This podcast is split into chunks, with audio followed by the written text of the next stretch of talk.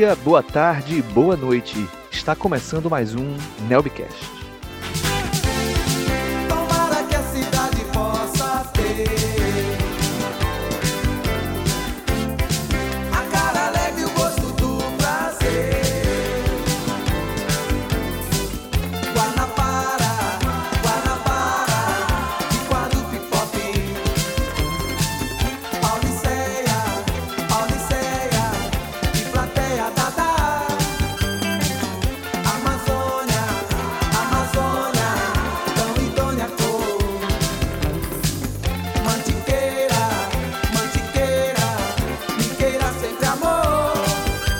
Neste Nelbcast número 21, receberemos no primeiro bloco o nosso colunista Caio Brilhante Gomes, que falará sobre instrumentos de gestão florestal e da lei do pagamento de serviços ambientais.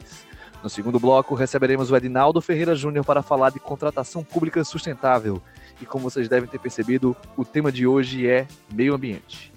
Nossas colunistas, a Camila Henriques na coluna A História por Elas e a Dona Graça para falar de direito comparado Brasil e Portugal. Na mesa comigo, André Brito, para apresentar o resto da nossa mesa. Eu preciso da ajuda do nosso nosso Vitor Gabriel dos teclados, nosso editor. Vitor, por favor, música. Dick Vigarista e Mantley.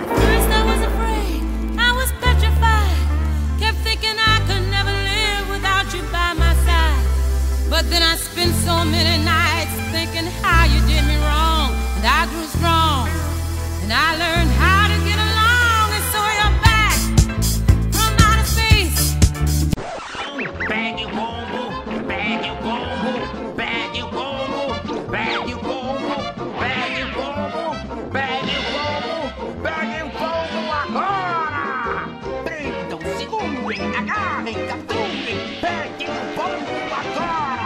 É isso mesmo, pessoal. É isso mesmo. Pegue o pombo, pegue o pombo. Nós temos os nossos Dick Vigarista e Muttley aqui. Sim, também conhecidos como Jeff Nicolau e Belly Carvalho. Pessoal, como vocês estão? Contem vossas histórias com pombos, por favor. Saudações, pessoal. Bem-vindos a mais um Nelbcast. Sim, eu preciso confessar, assim, eu tenho um problema com pombos que está se prolongando sem resolução. Questão é, eu passo a explicar. Eu, quando era criança, tive uma péssima experiência com piolhos. Eu tinha um cabelo bastante grande, tinha um black, um black power. E peguei piolhos, foi a pior experiência da minha vida. E eu tive que cortar meu cabelo. Nunca mais consegui deixar ele crescer. Meus pais também não queriam mais que eu deixasse o cabelo crescer. Eu sempre gostei de ter o cabelo grande. E me disseram alguma altura na minha vida que os pombos eram os hospedeiros naturais dos piolhos. Então, a partir daí, eu passei a desenvolver uma certa fobia a pombos. E sempre que eu vejo eles na rua, eu tenho que me desviar, eu tenho que ir embora, eu tenho que correr, eu tenho que fugir. Especialmente em Lisboa, em que os pombos parecem que têm uma, uma, uma especial falta de respeito. E essa é a grande questão aqui, é o respeito. Porque por muito que a gente respeite os pombos, eles não nos respeitam. Eles não conseguem manter uma, uma relação amigável, amistosa com os seres humanos. E eu acho que esse é um problema que a gente tem que pensar. Porque nossas cidades estão infestadas com pombos. E são animais que podem facilmente fazer uma revolução contra a humanidade e vocês estão defendendo os pombos. Então, assim, não é uma questão de, de, de ódio, de rancor. Eu simplesmente acho que o respeito tem que ser mútuo. E se eles não conseguem demonstrar esse respeito, alguém precisa fazer alguma coisa a respeito disso. Por isso eu confio na Belly para ocupar o posto do Dick Vigarista. Mentira! Mentira! Olá, pessoal, tudo bem? Bem-vindos a mais um Nelbcast. É assim, vou explicar para vocês. Tava eu muito tranquila ali nas minhas aulas essa semana. E, e tava vindo um monte de pombo na, na minha varanda. E eu pensei que eles só estivessem dando um rolê, entendeu? Aí eu falei, bem, vou, vou abrir a varanda e tal, para eles irem passear no outro lugar, porque aqui eu quero ouvir minha aula, né? Aí no dia seguinte, mas só tinha pra ir um pombo, já parecia grandinho, ok, tranquilo. Tem um parque na frente da minha casa, tipo, eles tinham muito por onde ir. No dia seguinte, eu escuto de novo os pombos. Eu fiquei, caramba, mas assim, que, que tá acontecendo? Aí fui eu com o rodo, mas eu não ia bater, gente. Era só para chegar perto, para eles se assustarem e irem ali pro andar de baixo. Eu, eu tá, aqui tá no segundo andar, não é nada assim Ok. Entretanto, tô eu chegando e a minha mãe berra atrás de mim. Isabelle, o que, que você tá fazendo? Você tá assustando os pombos. São os bebezinhos que estão nascendo. E eu, o que que tá acontecendo? E ela, ah, é porque tá, agora tem um ninho de pombo aqui. Você viu, você deixou eles assustados. O que, que você tá fazendo? e eu vou, vou explicar para vocês. Eu fiquei um mês fora na minha casa da praia. Então eu não sabia. Ninguém me informou que tinha um ninho ali na frente, entendeu? Senão, obviamente, eu não teria assustado os pequenos. E a minha mãe, eles nem sabem voar. Coitadinho deles. E é muito engraçado, né? Que no mesmo dia a gente ia gravar, a gente tava gravando esse podcast sobre leis ambientais. Mas, gente, nada contra. Apesar de ser uma praga de Lisboa, né? Mas eu não ia fazer nada contra eles, atenção. Só queria que eles fossem gentilmente passear na varanda seguinte. É... Pois é, mas enquanto eu tava só querendo assustar os pombos, o Jeff tava querendo matar todos os mosquitos e seres vivos do quarto dele. Portanto, assim, acho que acho que tem que passar a bola para ele. Esse é um vídeo que eu preparei com 10 animais diferentes que comem pombo. Eu preparei esse vídeo para que a gente perceba que pombo é um bicho que Deus mandou para terra para ser comido de maldade por outros bichos que não precisa se alimentar de pombo. Não tem necessidade nenhuma disso. O pombo não come bicho nenhum. Põe toda sorte de bicho como pombo. Dá uma boca dá a bocada na boca do pombo e leva. Levou o pombo pela boca para casa. Bom, então, fiz esse vídeo aí para alertar o pessoal, né? Vamos acabar com essa matança, né? Porque, pô, pombo faz mal a ninguém, cara. Pombo, pombo come o quê? Pombo come cocô. É. E agora que montamos essa task force de diplomática para negociar com os pombos, e evitar a extinção da humanidade, não é, Jeff? Vamos passar para a coluna da Dona Graça, que com certeza deve ter alguma nota sobre a Bernie nesse momento.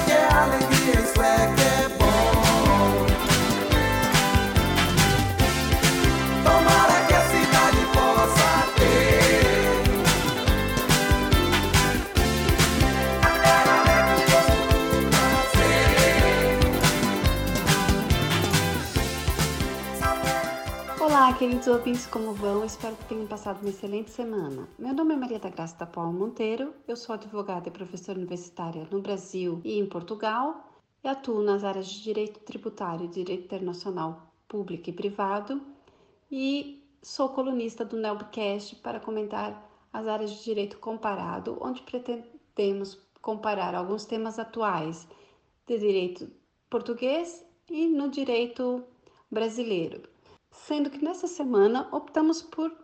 Uh... Então, esta semana vamos abordar, abordar o tema da nacionalidade, sistemas de aquisição da nacionalidade brasileira e sistemas de aquisição da nacionalidade portuguesa. O sistema de aquisição da nacionalidade brasileira está disposto no artigo 12 da Constituição da República Federativa do Brasil, onde se dispõe a aquisição de brasileiros de nacionalidade para brasileiros natos e naturalizados. Brasileiros natos são aqueles que adquirem a nacionalidade ou porque nasceram no território nacional ou porque são filhos de brasileiro, de pai ou mãe brasileira.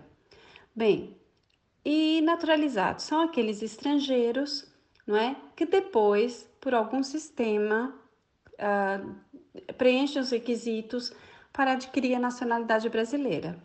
Bem, os brasileiros natos podem ser, primeiro, os nascidos no Brasil, ainda que de pais estrangeiros, ou seja, nasceram no território brasileiro, mesmo que os seus pais sejam estrangeiros, desde que os seus pais não estejam a serviço do governo do seu país de origem.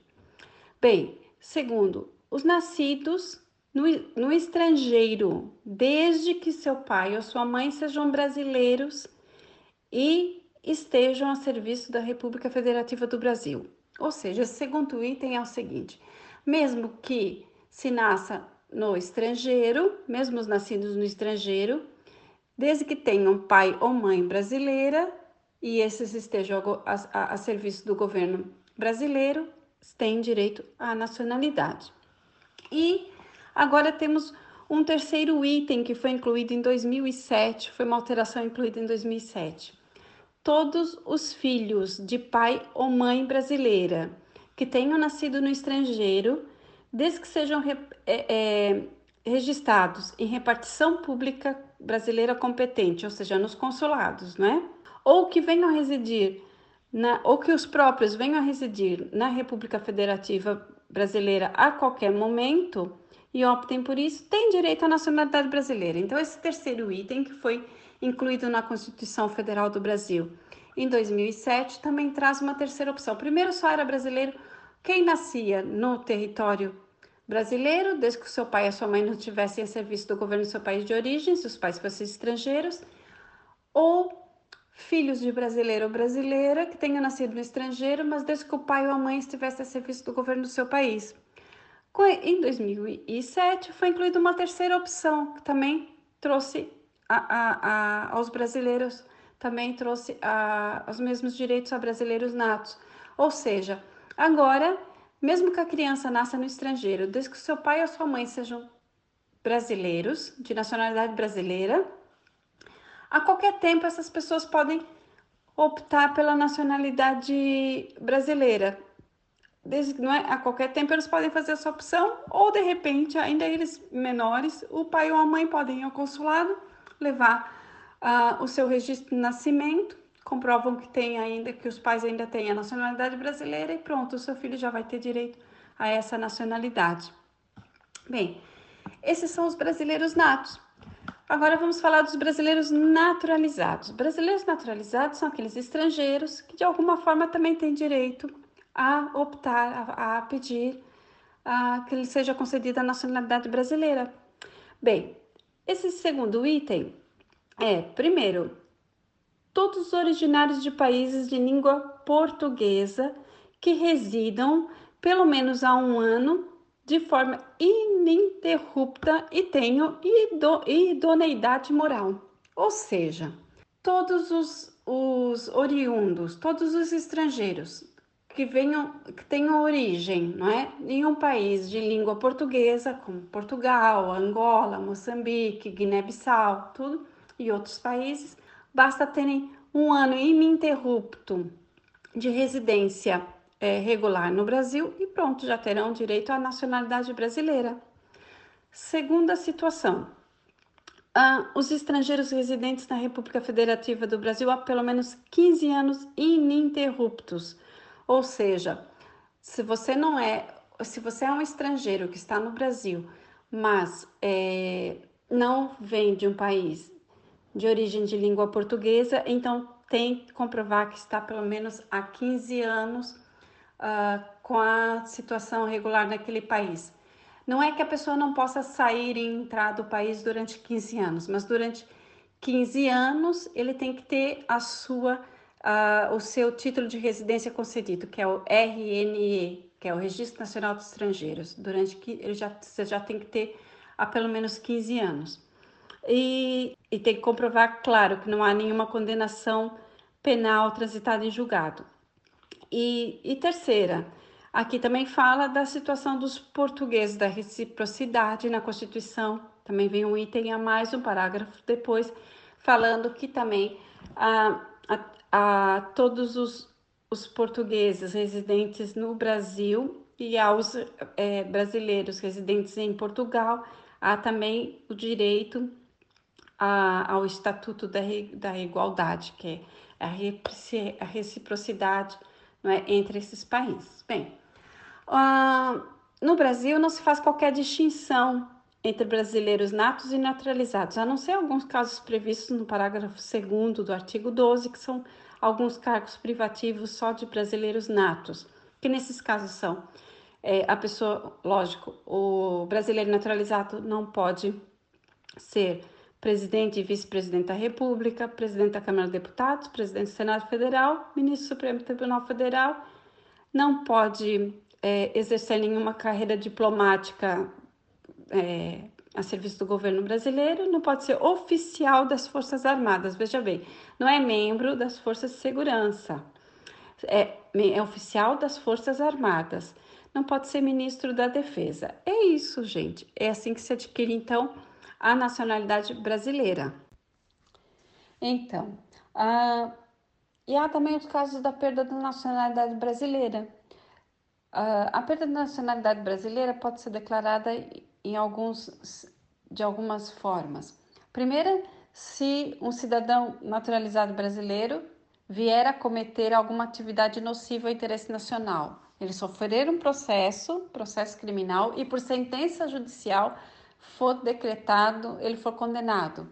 Aí é expedido também ao Ministério da Justiça, é um comunicado, um ofício, e por sentença judicial ele perde a sua naturalização. Uh, outra situação, aí abrange tanto os brasileiros natos como os brasileiros naturalizados. Antigamente era muito fácil, a pessoa adquiria uma outra nacionalidade, às vezes de forma voluntária ou involuntária, e quando se dava conta, já tinha perdido a nacionalidade brasileira. É, era, os, era o caso de filhos ou netos de italianos, acontecia muito isso. É, de, com a emenda constitucional de 94, isso modificou a, a perda de nacionalidade quando ela é voluntária. Você expressamente abdica da nacionalidade brasileira. Mas quando é involuntário, ou seja, você tem o um direito àquela na outra nacionalidade. Então você cumula as duas nacionalidades, como é pelo Will sanguíneo, pelo sangue. Então uh, é como o caso hoje vai dos filhos e netos de portugueses, filhos e netos de italianos. É muito comum né, um brasileiro descendente de origem de, de italianos ou portugueses opta pela nacionalidade, nacionalidade originária também portuguesa ou italiana. Veja bem, é um direito da pessoa. Então a pessoa acumula as duas nacionalidades, né? É, é, de forma involuntária. Ele tem um direito, ele já nasce com aquele direito. É só ele pedir aquele direito. Então ele acumula as duas nacionalidades, é o que chamam de dupla nacionalidade. E mantém a nacionalidade brasileira, a não ser que ele renuncie. Ele faz lá, ah, eu não quero mais a nacionalidade brasileira. Então ele expressamente renuncia. Uh, mantém a nacionalidade brasileira e adquire essa nova nacionalidade, que é um direito dele.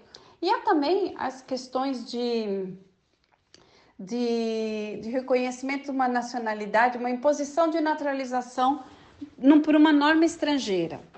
Ou seja, às vezes, para você poder exercer um direito civil você, no outro país, você obrigatoriamente você está lá, você tem, você tem que ter reconhecido aquele direito. Há, há países, há sistemas jurídicos que determinam, às vezes, vai, a pessoa casa com, com uma pessoa de determinada nacionalidade. Uh, e depois, para que a pessoa tenha certos direitos naquele país, é imposição, às vezes, da, daquele país que a, que a pessoa, do brasileiro que vai, estou falando do brasileiro, mas é a pessoa que case com o nacional daquele país, seja obrigado a ter que optar também pela, pela nacionalidade daquele país, ou seja, por lei, a pessoa tem direito àquela nacionalidade. Acontece muito isso na França. Pessoas que casam com nacionais franceses têm direito pelo casamento à nacionalidade francesa.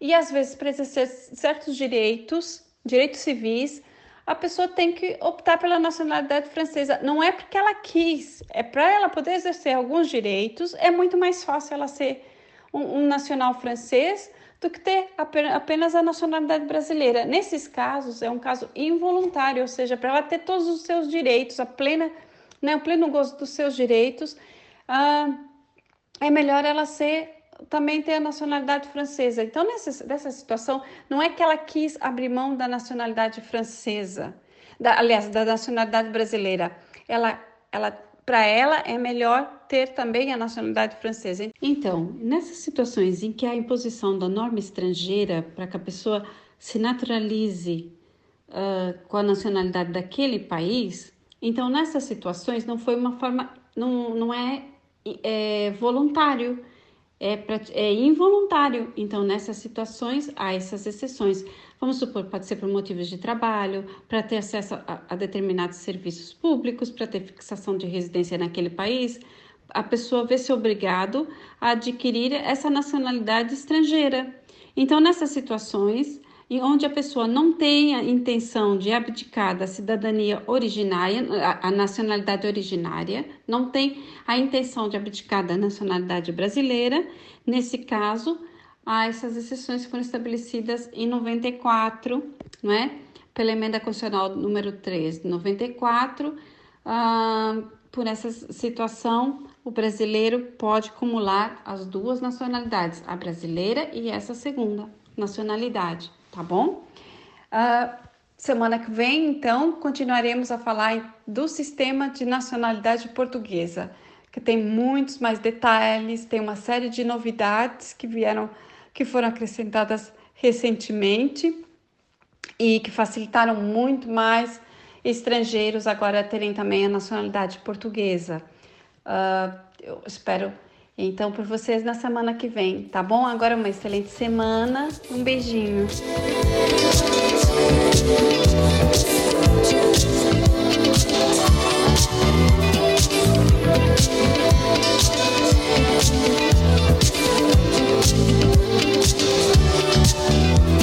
Bloom in morning dew, and the beauty seems to say, It's a pleasure when you treasure all that's new and true and gay. Easy living, and we're giving what we know we're dreaming of.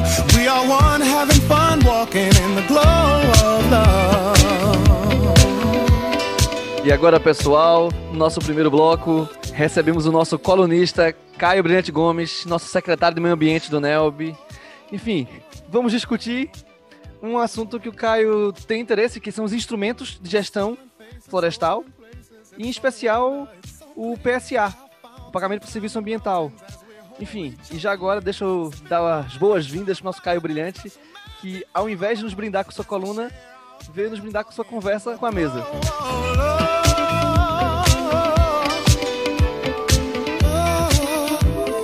Olá, pessoal. Boa tarde a todos está em Portugal, bom, né? bom dia que está no Brasil, ou boa noite que está nos ouvindo agora, não sei. É, prazer estar aqui, pouco de déjà vu de voltar, né? Última vez que falamos estávamos tendo outro tipo de problemas aí no, no governo, né? Uma situação de regularização fundiária, mas é muito bom estar de volta agora para discutir a gestão de florestas e o PSA. Cara, então a gente para começar a gente pode começar explicando o que é o PSA, porque, aliás, o que são instrumentos de gestão florestal, até de gestão ambiental mesmo, o que seria isso para as pessoas poderem entender? Quem não está sabendo de nada. Imagina, a pessoa acabou de sair do seu quarto na Avenida Paulista, não faz ideia do que é isso. As florestas, aqui no, no Brasil principalmente, mas Portugal também, são tidas como bens públicos e bens difusos. Né? Então, são um direito de todos.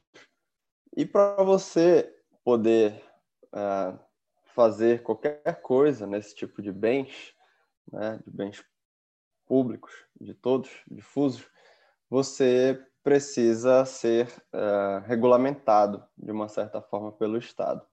Né? Então, é, aqui no Brasil foram colocados instrumentos de gestão desses recursos naturais. Né? Então, nós temos inclusive a nossa lei de gestão de florestas públicas, que justamente nos traz princípios e formas de garantir a proteção desses ecossistemas, do solo, da água, da biodiversidade, etc., estabelecendo também atividades que possam promover um uso eficiente e racional dessas florestas, né, contribuindo para metas de desenvolvimento sustentável e com toda aquela ideia de que você é, tenta conseguir que você é, dê uma como é que eu posso dizer isso de uma forma simples você dê uma, uma utilização para aquela floresta em pé né que muito se fala hoje em dia você dar mais valor para os recursos ambientais e florestais enquanto estão em pé do que no chão né, que é o que se faz com o desmatamento, por exemplo. Oi, Caio. Olha, eu queria perguntar, porque eu vi que os instrumentos de gestão florestal se dividem em três tipos, que é o, são os instrumentos de persuasão, o comando e controle e os instrumentos econômicos. Então, pronto, queria perguntar se você podia explicar um pouquinho para a gente melhor o que, que significa cada um desses instrumentos. Claro, explico sim. Primeiro, vou, vou começar pelo último que você citou, né? Dos instrumentos econômicos, incentivos. Essa foi a aposta que foi feita com a nossa lei de pagamento por serviços ambientais. Né? O que, que é isso? É você buscar constituir um, um mercado, digamos assim, para precificar serviços ecossistêmicos, justamente para você conseguir valorar esses serviços, né? é, protegendo as, as suas fontes, ou seja, você garante que a floresta permaneça em pé e você ainda vai estar tá, é, garantindo que o indivíduo que está propiciando isso receba uma determinada fonte de renda. Né? Esse é o, são os instrumentos econômicos, incentivos econômicos. O comando e controle é mais fácil de ser percebido, né? É o que ocorre desde sempre. É a fiscalização pelos órgãos ambientais, é a aplicação de multas, é, aplicação de embargos, é, todas essas questões que o Estado vai realmente utilizar o seu poder de império, seu, né, no direito administrativo, chamado assim, seu poder de, uh, de estabelecer políticas no sentido de controle mesmo. Né? Por isso são chamadas de comando e controle. E os instrumentos de persuasão você tenta justamente garantir com que aqueles particulares uh, se sintam mais uh, favoráveis a permitir que, que aqueles, uh, substituindo o papel do comando e controle, né, você faz uma negociação com aqueles particulares, justamente para que a administração pública passe a, a negociar com aqueles particulares de alguma certa forma que não seja apenas uh, pelo, pelo um, aplicando a força do Estado, né, digamos assim. Você tenta realmente trazer o particular para o debate e conversar com ele. E aí a gente chega nessa questão da, da PSA, que parece que, agora que você estava falando, eu entendi, também vai se tornar um, um instrumento de gestão florestal, né? É, com certeza, Jeff. Essa foi uma lei importantíssima, né, que é muito recente, agora de 13 de janeiro de 2021, nossa lei 14119, que institui a nossa política nacional de pagamentos por serviços ambientais. Né? É, esses serviços ambientais, como eu falei, são as atividades que favorecem essa manutenção, recuperação ou melhoria desses serviços que a natureza presta para nós. Né? Então, era uma lei que era extremamente necessária, já veio, ao meu ver, um pouco atrasada, mas antes tarde do que nunca. Né? Mas você tenta realmente criar esse mecanismo e deixar que esse mecanismo fique plenamente instituído no Brasil a partir do que exige a nossa Constituição Federal e o nosso artigo 225, né, que é garantir um meio ambiente ecologicamente equilibrado para todos. Então, essa, esse pagamento por serviços ambientais busca justamente preservar e restaurar esses processos ecológicos essenciais e garantir que as espécies e os ecossistemas fiquem protegidos e que você, que está preservando né, o ecossistema que você tem na sua área, possa ter uma fonte de renda por isso, para que você não decida tirar por exemplo, as árvores que você tem na sua área para vender a madeira, né? você deixa lá a madeira em pé e você pode fazer um contrato com o poder público e o poder público vai pagar você para deixar aquelas árvores lá provendo os seus serviços ambientais. É é muito interessante essa ideia. Eu, por acaso, até fiquei confuso nessa parte, porque eu fui dar aquele Google básico para saber o que, que são serviços ambientais. E as definições acabam por apontar mais por um serviço prestado pela natureza do que por um serviço prestado por uma pessoa. Então eu fiquei, como é que a gente vai pagar o, o serviço florestal. Né? E mas acaba por ser por ser interessante porque, como você falou, né, acaba por contradizer uma visão de que o valor da floresta é, é feito de forma negativa, né? Ou seja, o valor da sua não exploração, no fundo, que é uma ideia um pouco estranha porque a, a floresta no fundo é, é tudo para nós. Além de ser fonte de oxigênio, ela é um fator importantíssimo de estabilização na, nessa questão climática que, que a gente está vivendo. E, para além disso, questões relacionadas com biodiversidade, manutenção do equilíbrio, etc. E você falou que é uma, uma, uma, uma lei que já vem tarde. É, é interessantíssimo você falou que, que ela já vem tarde, mas ela já está. Eu acho que ela já, o projeto já estava desde 2014 em, em, em, em discussão. E é muito interessante a fase, parece ser a maior fase de antagonia ideológica entre ruralistas e ambientalistas, ele foi aprovado quase com unanimidade. Sim, sim, com certeza. Eu digo que chegou tarde porque nós já temos essas discussões né, de valoração de bens e de necessidade de é, garantia de manutenção desses bens desde 72, né? A Conferência de Estocolmo começou-se a falar sobre essas questões e os estados, a partir das outras conferências internacionais, é, meio que se comprometeram né, a desenvolver esses instrumentos e esses mecanismos. E, bom, aqui no Brasil é sempre muito colocado, nós temos muita, muita área florestal protegida. Bom, ok, isso é verdade, mas é, não é por isso que nós vamos deixar de criar né, esses novos instrumentos que são extremamente necessários. Né? Como você mencionou que estava com dificuldade para perceber, né?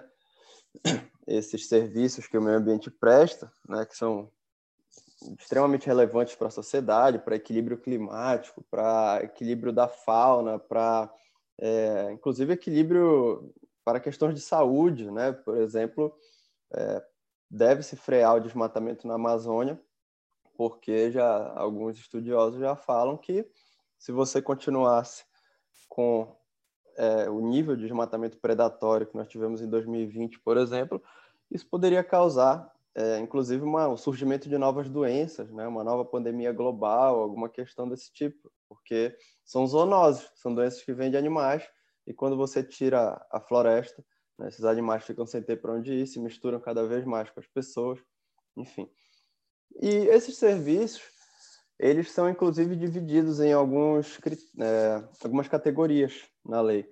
Né? Então, nós temos os serviços que o meio ambiente presta como serviços de provisão, ou seja, que fornecem para nós para seu consumo, para comercialização, como água, comida, madeira, etc. Temos os serviços de suporte, que são chamados, eu achei interessante esse nome, né, de suporte, porque é justamente o que garante a nossa vida aqui na Terra, como a polinização de, de dispersão de sementes, controle de pragas, que era o que eu estava falando agora, controle de vetores de potenciais doenças, né? Então, é realmente o que suporta a nossa manutenção e a nossa perenidade de vida da forma que nós a temos. Temos também os serviços de regulação, que são os que concorrem para a estabilidade, como você mencionou, né, dos é, do equilíbrio climático, dos processos ecossistêmicos, fazem sequestro de carbono, purificação do ar, etc. E tem os serviços culturais, né, que são benefícios não materiais, digamos assim, que esses ecossistemas também nos dão, que garante uma recreação, um turismo e que as pessoas realmente tenham um contato com o meio ambiente no sentido de identidade cultural, de experiências individuais, e principalmente aqui na Amazônia nós temos muito isso. E isso também envolveria atividades que consomem ou podem poluir recursos hídricos, por exemplo, não é? em altas quantidades. Eu vi que eles têm, têm possuir uma outorga e até o pagamento também deve ocorrer. Como é que isso funciona exatamente? Sim, sim, com certeza, Isabelle. Para você usar um recurso hídrico, você tem que ter uma autorização do poder público né, para usar um rio. Então, você vai ter uma outorga para que você possa é, utilizar isso com todos os critérios colocados nessa sua autorização entre aspas, para utilizar aquele recurso hídrico, né, que nada mais é do que uma, um rio, um lago, é água. E como é que essa lei pode contribuir para isso? Né? É, o problema da água é um problema muito grave, muito latente. Né? Aqui no, no Brasil, inclusive, que nós temos uma grande abundância de água, mas é, ao mesmo tempo temos escassez também. Tivemos em São Paulo racionamento de água já ocorreu muitas vezes, né, com o sistema lá Cantareira que estava em níveis baixíssimos. E aí o que, que se pensaram? Né? Bom, temos que proteger esse recurso especificamente através de outras formas, né? É, e aí desenvolveu-se questões de área de preservação permanente para proteção dos recursos hídricos, que é você deixar a vegetação no entorno desses recursos para evitar assoreamento, ou seja, evitar que aquele recurso é, ficasse cada vez mais escasso, né? Quando a areia começa a cair para dentro do rio e o rio fica mais raso, e em algum momento ele some. E a política é, de pagamento por serviços ambientais, ela estabelece uma PNPSA, que seria uma, uh, uma política nacional, e a partir disso, ela nos traz um sistema nacional que inclui né, os recursos hídricos, que seria um programa federal de pagamento por serviços ambientais. E aí, o que, que esse programa coloca? Né, você que faz ações de manutenção, de recuperação, de melhoria de cobertura vegetal, inclusive de recursos hídricos, você pode também é, receber para aquilo. Então, você cuida do molho d'água que você tem no seu terreno, você não vai jogar nenhum tipo de, de lixo, de resíduo, de qualquer coisa no seu rio, no seu lago ou no igarapé, que nós chamamos aqui no, na Amazônia, né, o nome indígena, é, você vai justamente receber também, né? Você vai fazer uma contratação com o poder público e vai ser avaliada a importância ecológica daquele rio, daquele lago, daquele recurso, e você vai receber também para protegê-lo. Uma coisa que eu achei interessante do, da lei, eu fui dar, uma, obviamente, uma zapeada na própria lei, é, e para um civilista é sempre interessante quando a gente vê a, o direito civil sendo utilizado, né? E é basicamente uma cláusula própria rem na questão de, basicamente, oh, imagina, eu tenho um serviço ambiental sendo prestado e isso vai ser registrado no, na, na certidão de registro do imóvel e vai acompanhar o imóvel a partir dali. Então isso realmente, de fato, cumpre com uma ideia muito interessante de você criar corredores ambientais, etc. Tal, porque você meio que prende o imóvel àquilo. Eu curti isso, eu curti isso, achei muito interessante, muito interessante. É, de fato. Essa é, a gente já usa no, no direito ambiental a questão da, do próprio terreno, né, emprestada do direito civil, há algum tempo, mas era utilizada, como a Isabelle trouxe, nos, nas questões de comando e controle. De que forma? Você cometia um dano, comete ainda, né, danos ao meio ambiente. É, se você, se eu, Caio, tivesse cometido um dano ao meio ambiente, depois o Cláudio comprou essa área de mim, depois a Isabelle comprou a área do Cláudio, depois o Jeff comprou a área da Isabelle, aquele dano permanece lá, né, o Jeff estaria obrigado a reparar aquele dano ambiental. Isso é jurisprudência já pacífica do STJ. Então, essa ideia de que o dano ambiental acompanha o imóvel, entre aspas, já é muito utilizada no direito brasileiro. E aí, bom, se nós utilizamos isso para algo negativo, né, que é o dano ambiental, vamos usar também para algo positivo. Então, você estabelece essas cláusulas no contrato e os outros uh, proprietários ficam também vinculados àquilo. Então, já que você está comprometido em manter e foi definida uma importância para aquele serviço, para aquele recurso, né, quem for adquirir a área também vai ter a obrigação de manter aquilo. Né? Isso fica, é, inclusive, dependendo do caso, pode ficar verbado na matrícula do imóvel. Então, quem for adquirir já vai saber que deve ter aquela obrigação de manter aquilo. Caio, pode me chamar de Belle, viu? Fica à vontade. É, é uma coisa interessante sobre isso. É previsto um cadastro nacional. uh, funcionaria aqui em Portugal como a gente tem os cadastros, por exemplo, do, dos inquilinos. Você, todos os contratos nessa linha, seja de agentes privados, seja de agentes públicos, seriam reg registrados nesse cadastro nacional. Uh, mas veja, se tem cadastro, possivelmente isso também tem uma contrapartida de alguma forma. Então, assim, o Estado vai, de alguma forma, garantir o cumprimento desse contrato? Ou o cadastro é simplesmente para que nós tenhamos acesso a esse material? Então, o cadastro que é mencionado, ele, na minha visão, serve esses dois propósitos.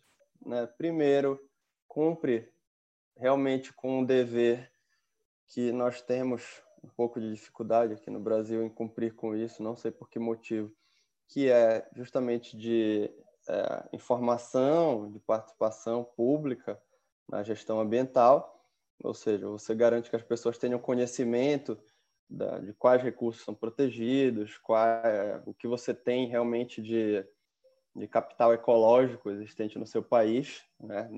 nosso princípio da informação ambiental, e também você vai ser sim fiscalizado, né? vão ser estabelecidos uh, prazos para a realização daqueles serviços ambientais, você vai ter determinadas obrigações colocadas no seu contrato por meio dessas cláusulas e você vai ser monitorado né, pelo poder público. Então, a área que for objeto desses contratos, né, assumidos entre o, o, poder público e o, o provedor desses serviços, né, vão ser é, o contrato em si vai ser respeitado, claro, os limites do sigilo legal ou então sigilo constitucionalmente previsto, mas o órgão ambiental vai fiscalizar a, é, se você está cumprindo com o que você se comprometeu naqueles contratos. Né? Você vai receber o dinheiro para manter o meio ambiente, vai ser verificado sempre se aquela área está de fato em pé. Isso você pode fazer verificação por satélite, não precisa, dependendo da situação, ir em loco, né? mas é necessário sim que se faça.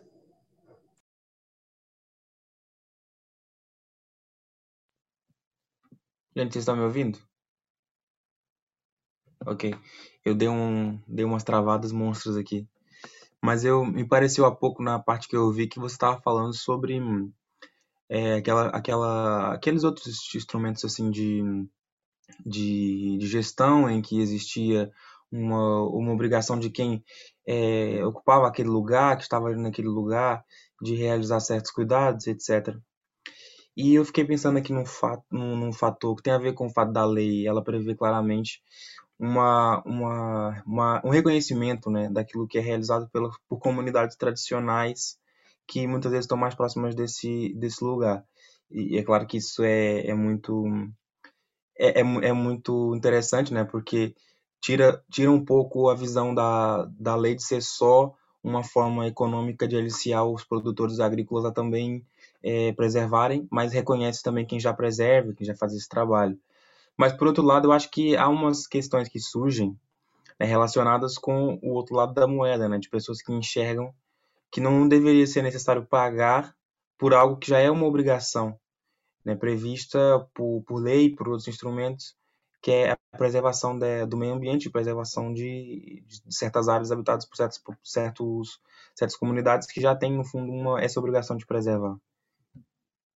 Excelente ponto, Jeff. De fato, é, a lei estabelece isso, eu acho importantíssimo, né? Que a contratação desse pagamento por serviços ambientais, é, apesar de ser um, um, instrumento econômico, como a Beli colocou, é, não é simplesmente você é, objetivar que as pessoas comecem a ganhar dinheiro com isso, é, prima facie, pelo menos. Então, esse programa federal a contratação que você vai fazer com o governo, né, de pagamento por serviços ambientais, vai ter como prioridade esses serviços que são feitos por comunidades tradicionais, por povos indígenas, por agricultores familiares, por é, empreendedores familiares rurais de pequeno porte, né? Isso tudo nos termos da nossa política nacional da agricultura familiar e dos empreendimentos familiares rurais. Por quê? Né? Qual é o sentido disso? Justamente porque são pessoas que muitas vezes é, possuem uma fonte de renda escassa e, de fato, você fazer contrato com essas pessoas, nós sabemos que a pobreza é, ela destrói o meio ambiente também, né, por falta de opção, muitas vezes, das pessoas que é, estão no local. Então, você fazer esses contratos com o Estado, né, com o poder público, para garantir que essas pessoas recebam para manter a sua área, é um objetivo muito interessante, que aí essas pessoas vão deixar de permitir que entrem uh, garimpeiros nas suas áreas, que entrem grileiros, coisas assim, que muitas vezes entram é, sem a, a, comunidade saber, mas outras vezes não, né? não sejamos ingênuos, a comunidade está sabendo e ela faz, recebe um dinheiro para aquilo, porque ela realmente precisa. Né?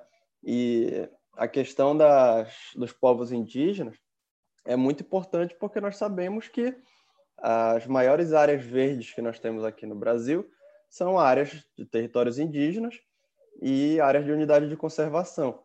Né? Nessas unidades de conservação você tem também comunidades tradicionais, ribeirinhos, etc.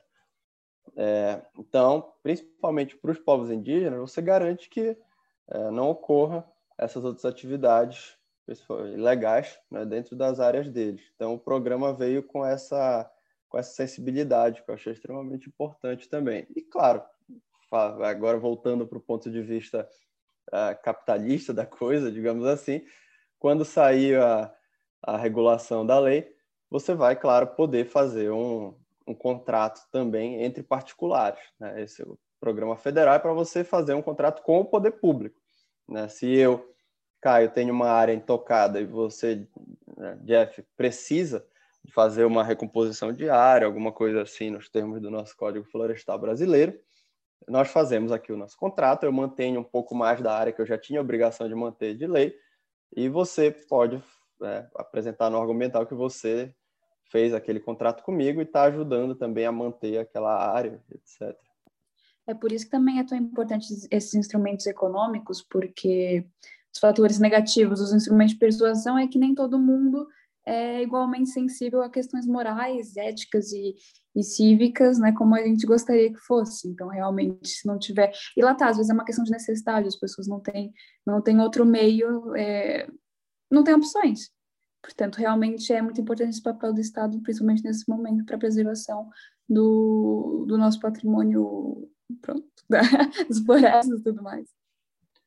E essa é uma qualidade, uma qualidade muito interessante dessa, dessa, dessa lei, porque ela consegue buscar instrumentos ou, ou institutos de várias áreas do, do, do saber jurídico. Ela vai na economia, ela vai na economia, ela vai em direito fiscal, ela vai em direito civil, ela vai em direito meio ambiente, ela vai em vários lugares, assim, acaba por fazer com que ela e até uma questão de política pública também, como o Caio já referiu aqui agora. Ela vai em vários lugares e consegue é, fazer coexistir assim várias questões que são importantes em várias áreas do direito. Eu acho que talvez seja um fator que pode beneficiar o sucesso dessa dessa lei. Mas tem uma questão que eu acho que ficou ainda por esclarecer que é a questão do, do capital, porque a gente está falando aqui, pelo menos aqui, eu não lembro qual é o artigo agora, mas que fala sobre o, a primeiro, o primeiro nome que aparece é o do poder público. Né? Só depois vem sociedades civis e depois vem organizações é, outras organizações, etc. E fica assim sem fica a gente sem saber, né, de fato, de, mais detalhes sobre o, o capital disponível para que essa política possa ser colocada em prática. Entendi, Jeff. É, de fato, o, a lei ela define de uma forma exemplificativa né, essas modalidades de pagamento por serviços ambientais que vão ser pactuadas entre quem vai pagar, que pode ser o Estado ou pode ser outro sujeito, e quem vai prover os serviços. Né? Então, isso pode ser feito mediante um pagamento direto, né, monetário, pecuniário, pode ser feito por um pagamento também é, de prestação de melhorias sociais a comunidades rurais e urbanas. Então, você envolve questões de política pública também, né? Então você pode fazer também compensações vinculadas a certificado de redução de emissões por desmatamento, por degradação, você pode emitir chamados títulos verdes, pode emitir cotas de reserva ambiental. Então, eu acho que a lei vem também para operacionalizar algo que nós já estávamos falando muito nos próprios tratados internacionais, que é justamente você é, garantir um mercado é, desses serviços que garantem o equilíbrio climático, por, por exemplo, o mercado de carbono, né, que é muito falado e que aqui no Brasil fica até então ficava um pouco inócuo, né? E a partir de agora vai ser operacionalizado de uma forma melhor. Né? Nesse ponto do lei... mercado de carbono, Caio, eu acho que é um ponto das modalidades que eu achei fantástico, que é o, a ideia de você usar o green bonds para esse tipo de circunstância.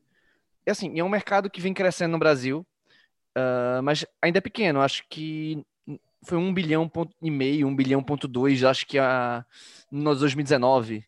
Então é um mercado relativamente pequeno e considerado que o Brasil é um grande tem grandes ativos desse, dessa natureza.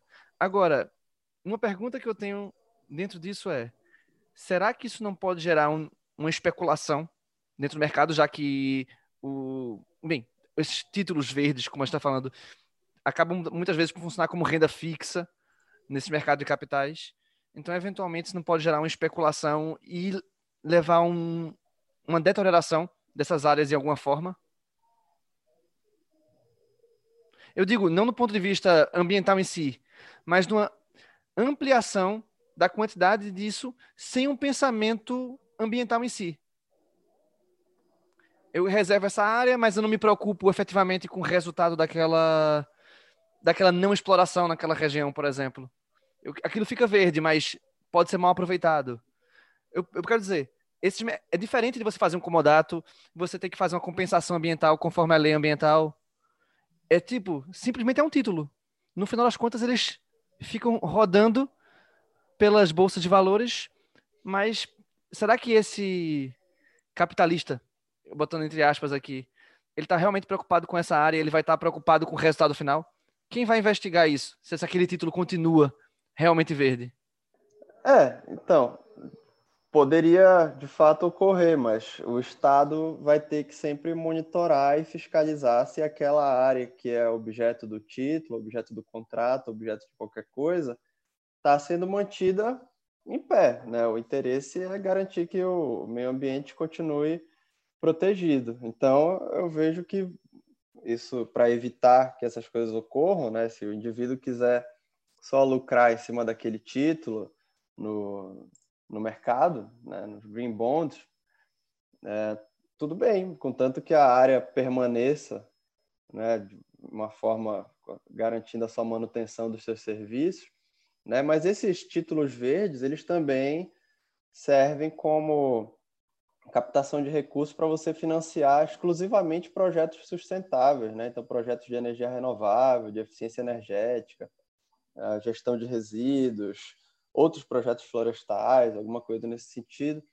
Então, é, como você só pode utilizar para isso, né, você vai financiar de uma forma exclusiva esses projetos sustentáveis, eu vejo que com a fiscalização da área, para você perceber que aquele contrato, o objeto daquele contrato está sendo mantido, e como esse título você só pode utilizar também para projetos sustentáveis, eu acho que quem tentaria né, deturpar a função disso fica de uma forma meio que uma, uma sinuca de bico. Ele vai ter que manter a área e vai ter que financiar projetos sustentáveis. Então... No final das contas, ele vai ter que ir para algum lugar.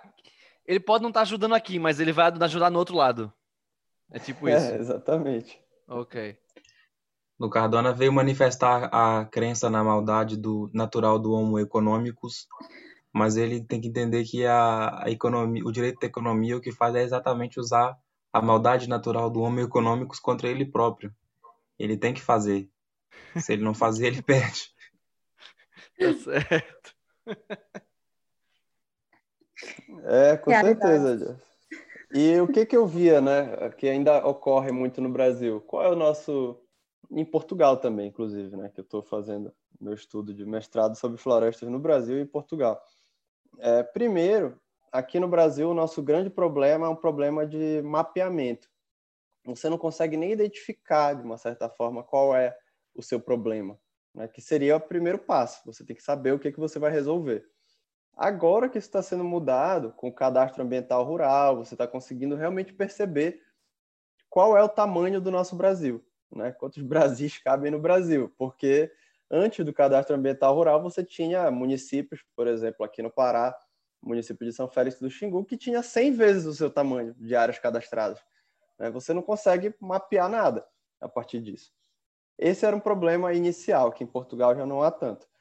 Mas aí um problema comum entre esses dois países é uma ausência ou uma falha na articulação e na harmonização dessa regulamentação de florestas e de ordenamento do território. Né? Então, você não pode olhar uma política florestal de uma forma setorial, né? É, ou vertical. Então você tem que olhar isso de uma forma global, como você colocou. Realmente, você tem que envolver questões de direito civil, envolver questões econômicas, envolver questões de direito ambiental. Você traz tudo isso para uh, é, uma perspectiva que você possa ter uma visão desse território e dos problemas que as várias né, implantações humanas colocam nele.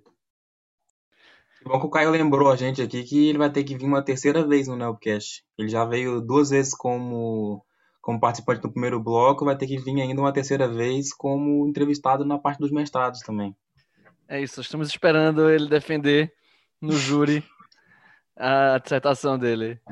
Caio, antes da gente ir para a parte final, para o nosso querido Vitor não nos matar, afinal o programa da semana passada a gente chegou a quase duas horas e meia, portanto ele já está naquele nível com a gente. Ele está quase gastando o real primário. Ele está quase gastando o real primário dele. Caio, me dá a tua perspectiva uh, de como essa regra ela pode ajudar de alguma forma ou atrapalhar as discussões uh, dessa relação Brasil-União Europeia e até mesmo Mercosul-União Europeia, nessa perspectiva de que, de fato, nossos ativos naturais eles são uh, uma preocupação e, ao mesmo tempo, inveja de parte da, do mundo e que isso entrou numa, como moeda central nessas últimas discussões da, do Tratado União Europeia-Mercosul. Excelente ponto, Cardona.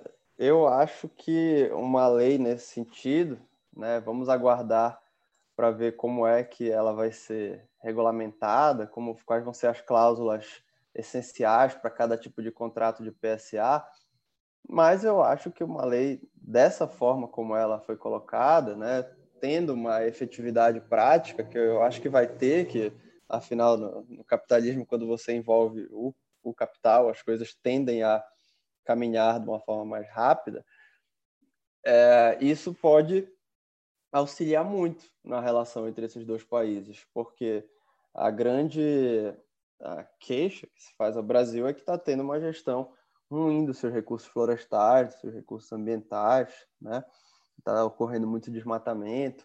Então, de qualquer forma que você conseguir uh, reduzir essas críticas, eu acho que é muito, são sempre muito é, construtivas, né? Então, uma lei que garanta que você possa precificar esses serviços ambientais e manter a floresta em pé é muito melhor do que você simplesmente fazer um plano que você coloca centenas de militares aqui na Amazônia para sair prendendo as pessoas, né? Então, é, eu vejo isso de uma forma muito positiva, essa remuneração com com recursos públicos e eu vejo que tá, isso está conforme um patamar internacional muito elevado, né? já que em países como Estados Unidos, Holanda, Canadá, é, enfim, Paraguai, Austrália, já existem essas normas que regulam a gestão do pagamento por serviços ambientais.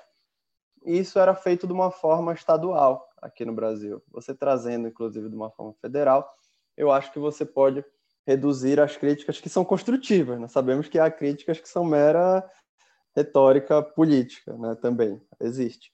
Mas acho que, de fato, são construtivas e que, enfim, objetivam uma manutenção da nossa nosso bioma florestal, eh, elas podem ser bem reduzidas.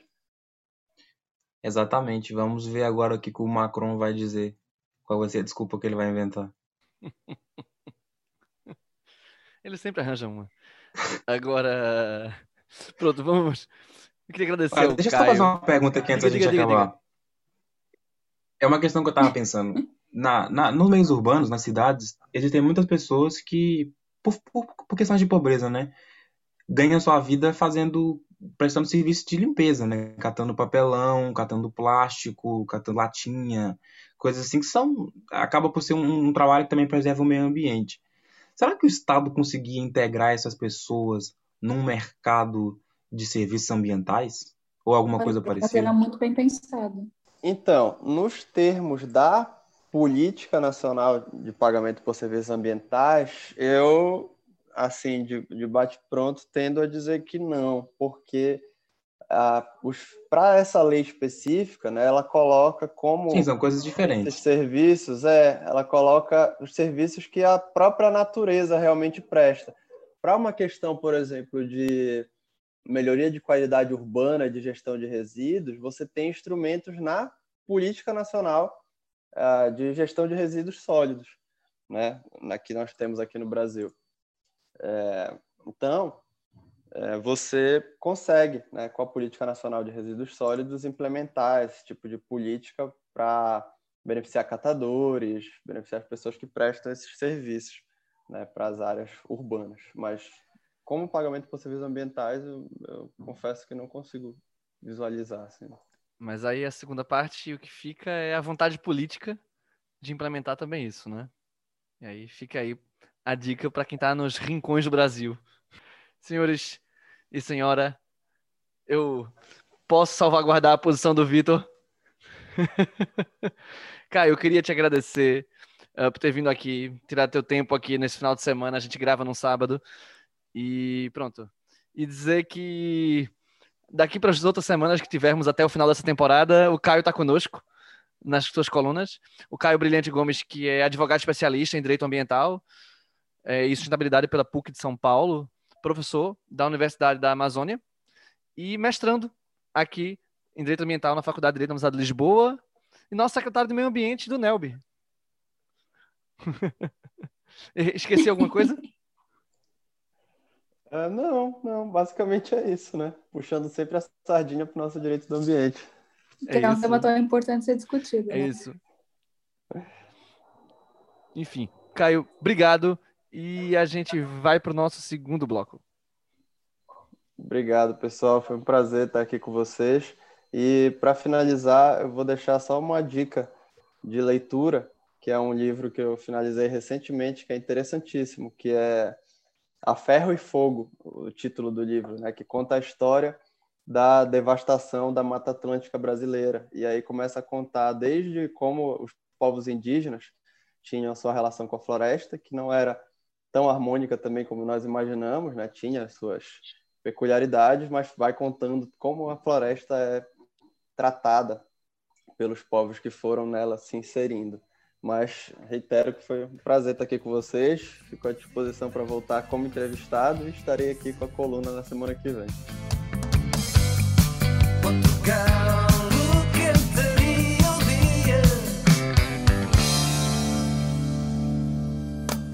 E agora seguimos com a coluna da Camila Henriques, A História por Elas, e em seguida recebemos o Edinaldo Silva.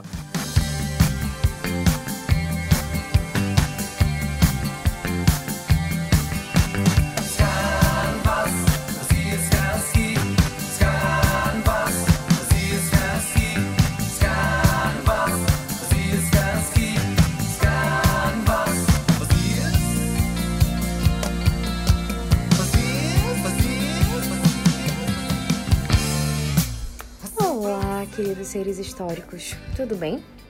Prontos para o nosso quarto episódio da segunda temporada da coluna semanal do Nelbcast Mulheres na História? Uma iniciativa do Nelb em parceria com o Instagram, arroba História por Elas.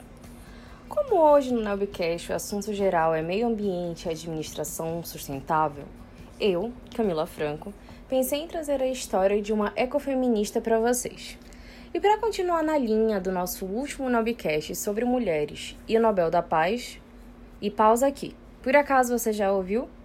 Pois se não ouviu, corre lá para ouvir antes e aprender fatos e curiosidades sobre esse prêmio, ok? Ainda não foi? Hum, só te observo. Mas pronto. Hoje vamos falar de Wangari Maathai, a primeira mulher africana a ganhar o Prêmio Nobel da Paz.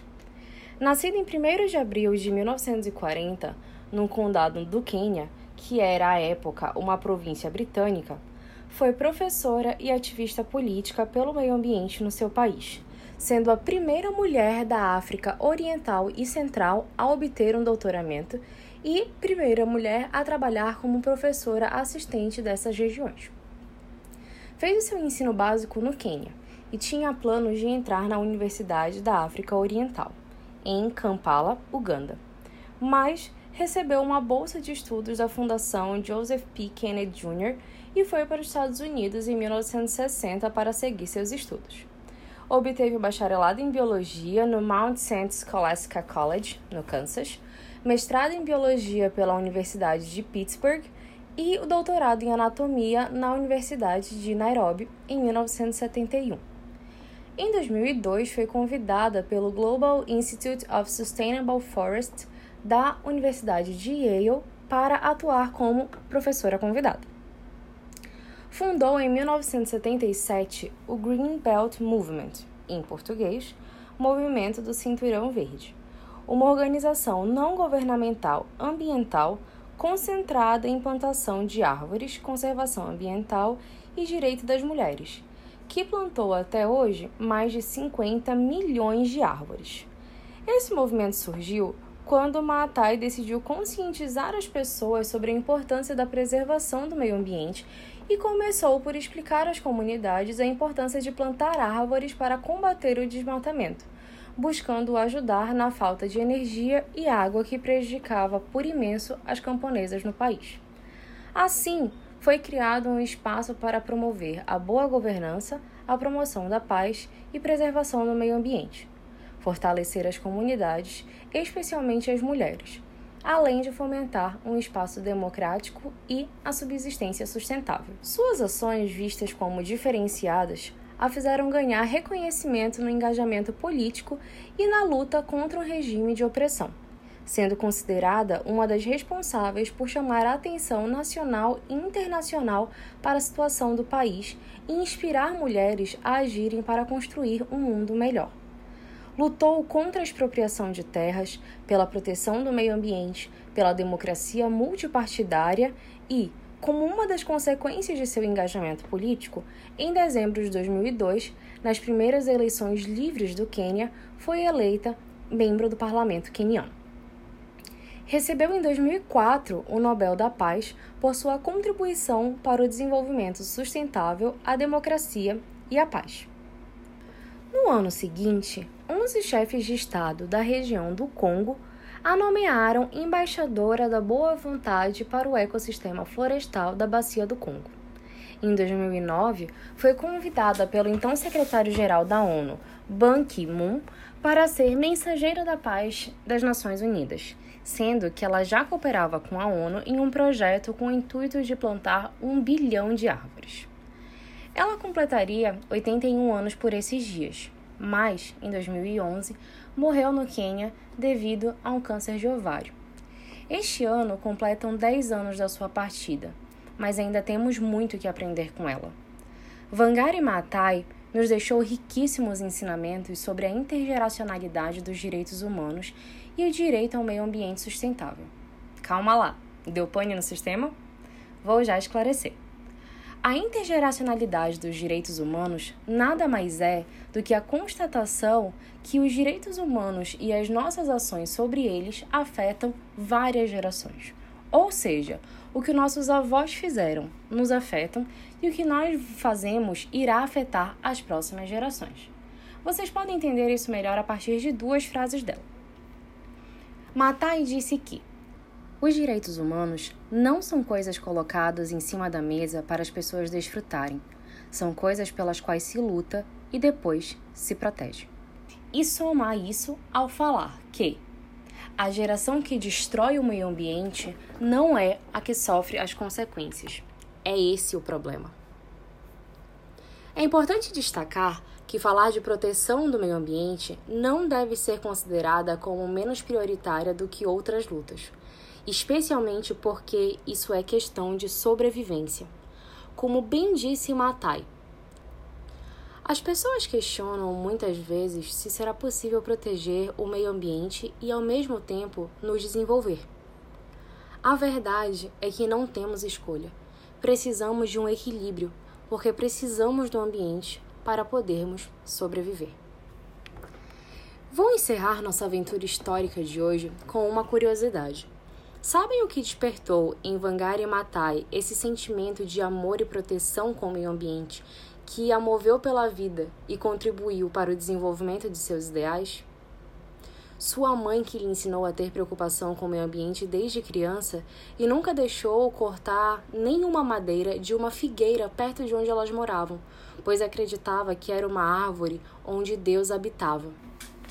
Mas, ao voltar dos estudos nos Estados Unidos, Matai viu que, por causa do desmatamento para o cultivo de café e chá, a figueira tinha sido cortada e pouco tempo depois as camponesas começaram a queixar-se de falta de água e lenha para cozinhar. E foi assim que nasceu a sementinha do movimento do Cinturão Verde, edificado sob o pensamento que defendia que não há desenvolvimento sem observância de uma boa governança, a proteção do meio ambiente e a paz o que nos mostra que muitos saberes não vêm da vida acadêmica ou de questões técnicas, mas sim de vivências e crenças espirituais. E acredito que devemos sempre encontrar o equilíbrio entre o pensamento crítico, o respeito pela diversidade e a compreensão que existem várias formas de produzir e aprender conhecimento. Espero que Vangari Maathai tenha plantado a sementinha da sustentabilidade em vocês e que depois da história dessa mulher, assim como eu, vocês possam refletir sobre o que estamos fazendo hoje e como podemos melhorar já hoje para ajudar no amanhã. Pequenas ações como fechar a torneira da pia ou o chuveiro quando não estiver diretamente usando, iniciar um projeto de coleta seletiva onde você mora, diminuir o consumo de energia e a produção de lixo, conversar e conscientizar sua família e amigos, já ajudam no processo de construção de um meio ambiente sustentável e um amanhã melhor. Nossas ações hoje impactam na vida de quem amamos e de quem nem conhecemos amanhã. Beijo grande no coração. Se hidratem. Deem um bom dia para uma plantinha. E espero ver vocês no próximo Neobcast com nossa coluna Mulheres na História.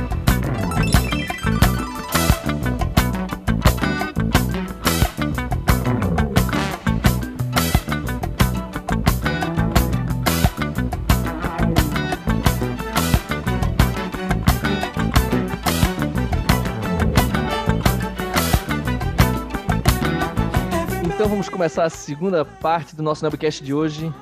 Na mesa continuam comigo, a Bela o Jeff e o André. E a gente recebe o mestre Ednado Silva. Ed, querido, diga um negócio. A gente vai falar hoje sobre contratação pública sustentável. Mas antes disso, eu queria saber o que fez você deixar a minha linda cidade, em Recife, Pernambuco, para vir para cá. Por que você fez isso com, com você, rapaz? Cara, isso é uma excelente pergunta, velho, que até hoje eu não sei muito bem. Tô brincando, tô brincando. Não, eu, eu fui porque, tipo, eu tinha vontade, né, de fazer o, o mestrado em Direito Administrativo, só que ao mesmo tempo eu não, não queria muito bem fazer aqui em Recife, queria fazer fora. Aí comecei a cogitar algumas possibilidades e tal, aí acabou que o que se se revelou mais atrativo foi para ir, tipo, outro país, tá, outra cultura também, tudo mais. Eu disse, não, bora embora. Aí fui. Mas foi, não, não, não foi muito assim pensado, não. Teve todo o drama com o visto, que quase me fez desistir, inclusive. Mas, de todo resto, mundo, eu acho. Foi, eu, eu, tinha comprado minha passagem até, tipo, uma semana antes da minha passagem, eu não tinha visto, pô. eu não tinha visto. Rapaz, o meu, eu não consegui comprar porque meu visto não saía. É, saiu de todo mundo que fez comigo no mesmo dia e o meu não saía. Aí eu cheguei a ligar pra Bahia, velho, o que Exato. tá acontecendo aí? Aí falou, não, é porque o, o seu tá na mesa de fulaninha. E eu, assim, cadê fulaninha? Tá de férias. E eu, bem, eu cheguei com um mês e meio de atraso, foi uma coisa assim, assim, enfim. Eu fui pra Bahia certo. buscar o meu, pô. Você foi pra Bahia buscar o seu? Fui pra Bahia buscar o meu. E quando eu cheguei lá, eu achei que eu não ia ser atendido, porque quando eu cheguei lá, o segurança me disse que tinham acabado as senhas. Meu amigo, eu vim de Recife só para buscar esse visto. Faço comigo, não. Aí eu vou falar lá dentro com o pessoal para ver o que eu faço. Tinha que ir para Salvador às 5, 4 da manhã para conseguir pegar a senha, ficar lá mais umas tantas horas até às 8 para conseguir ser. Exatamente. Quem gente. vira de quem tinha que pegar visto em Salvador. Eu também. Eu acho que o cara tinha que chegar aqui e já receber o título de mestre e já começar o doutoramento. Só pelo esforço. É isso. Mas pronto. Vamos a isso. Ah, o assunto da gente, é, Ed, é a contratação pública sustentável. E aí a pergunta que eu tenho que fazer para começar é exatamente o que é uma contratação pública sustentável. Quer dizer, esse predicado aqui é o quê? Então, isso é uma questão bem complicada, assim, cara, porque hoje existem várias pessoas que defendem diferentes sentidos para a noção de sustentabilidade, né? Mas tem algumas pessoas que focam mais no aspecto ecológico, tem outras pessoas que entendem que existem N dimensões da, da sustentabilidade, mas normalmente o que se denomina contratação pública sustentável é uma contratação alinhada àquelas três dimensões padrões da sustentabilidade, que é dimensão econômica, dimensão social e dimensão ecológica.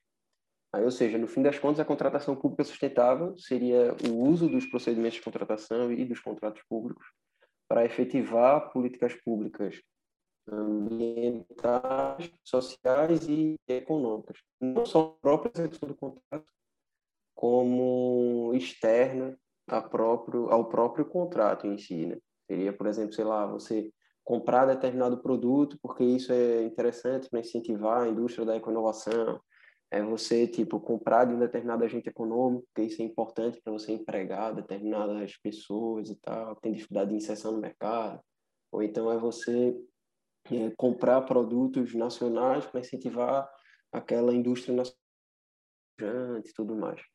Aí, aí você tem, digamos assim, as três dimensões. E isso feito de uma forma, tipo, um bocado mais sistemática, né? Não só preponderando só uma, mas de preferência efetivando todas as três dimensões. Entendi. Antes do Jeff aqui, que eu sei que ele vai gostar do assunto. Então, eu tenho du- duas perguntas. Uma é se Uhum. isso vai encontrar limitação, é, até em questões, enfim, de economia. Não no sentido econômico, sim, mas de não ter uma desregulação econômica. E mesmo se isso não poderia representar algum tipo de concorrência desleal, até para players estrangeiros, não sei. É, e, para além disso, se você puder complementar, já dizendo como desenvolver essa, um, assim, um sistema de contratação pública sustentável. Uhum. Então, tipo, assim, eventualmente, de fato, isso pode gerar uma situação complicada para players estrangeiros e também pode acabar gerando um tipo de intervenção econômica que pode desregular o mercado. Só que, no fundo, isso são escolhas que precisam ser bem feitas. O risco de você eventualmente desregular o mercado, ele pode ser contingenciado de alguma forma. Existem determinados tipos de atuação que você consegue fazer evitando prejuízos do ponto de vista econômico.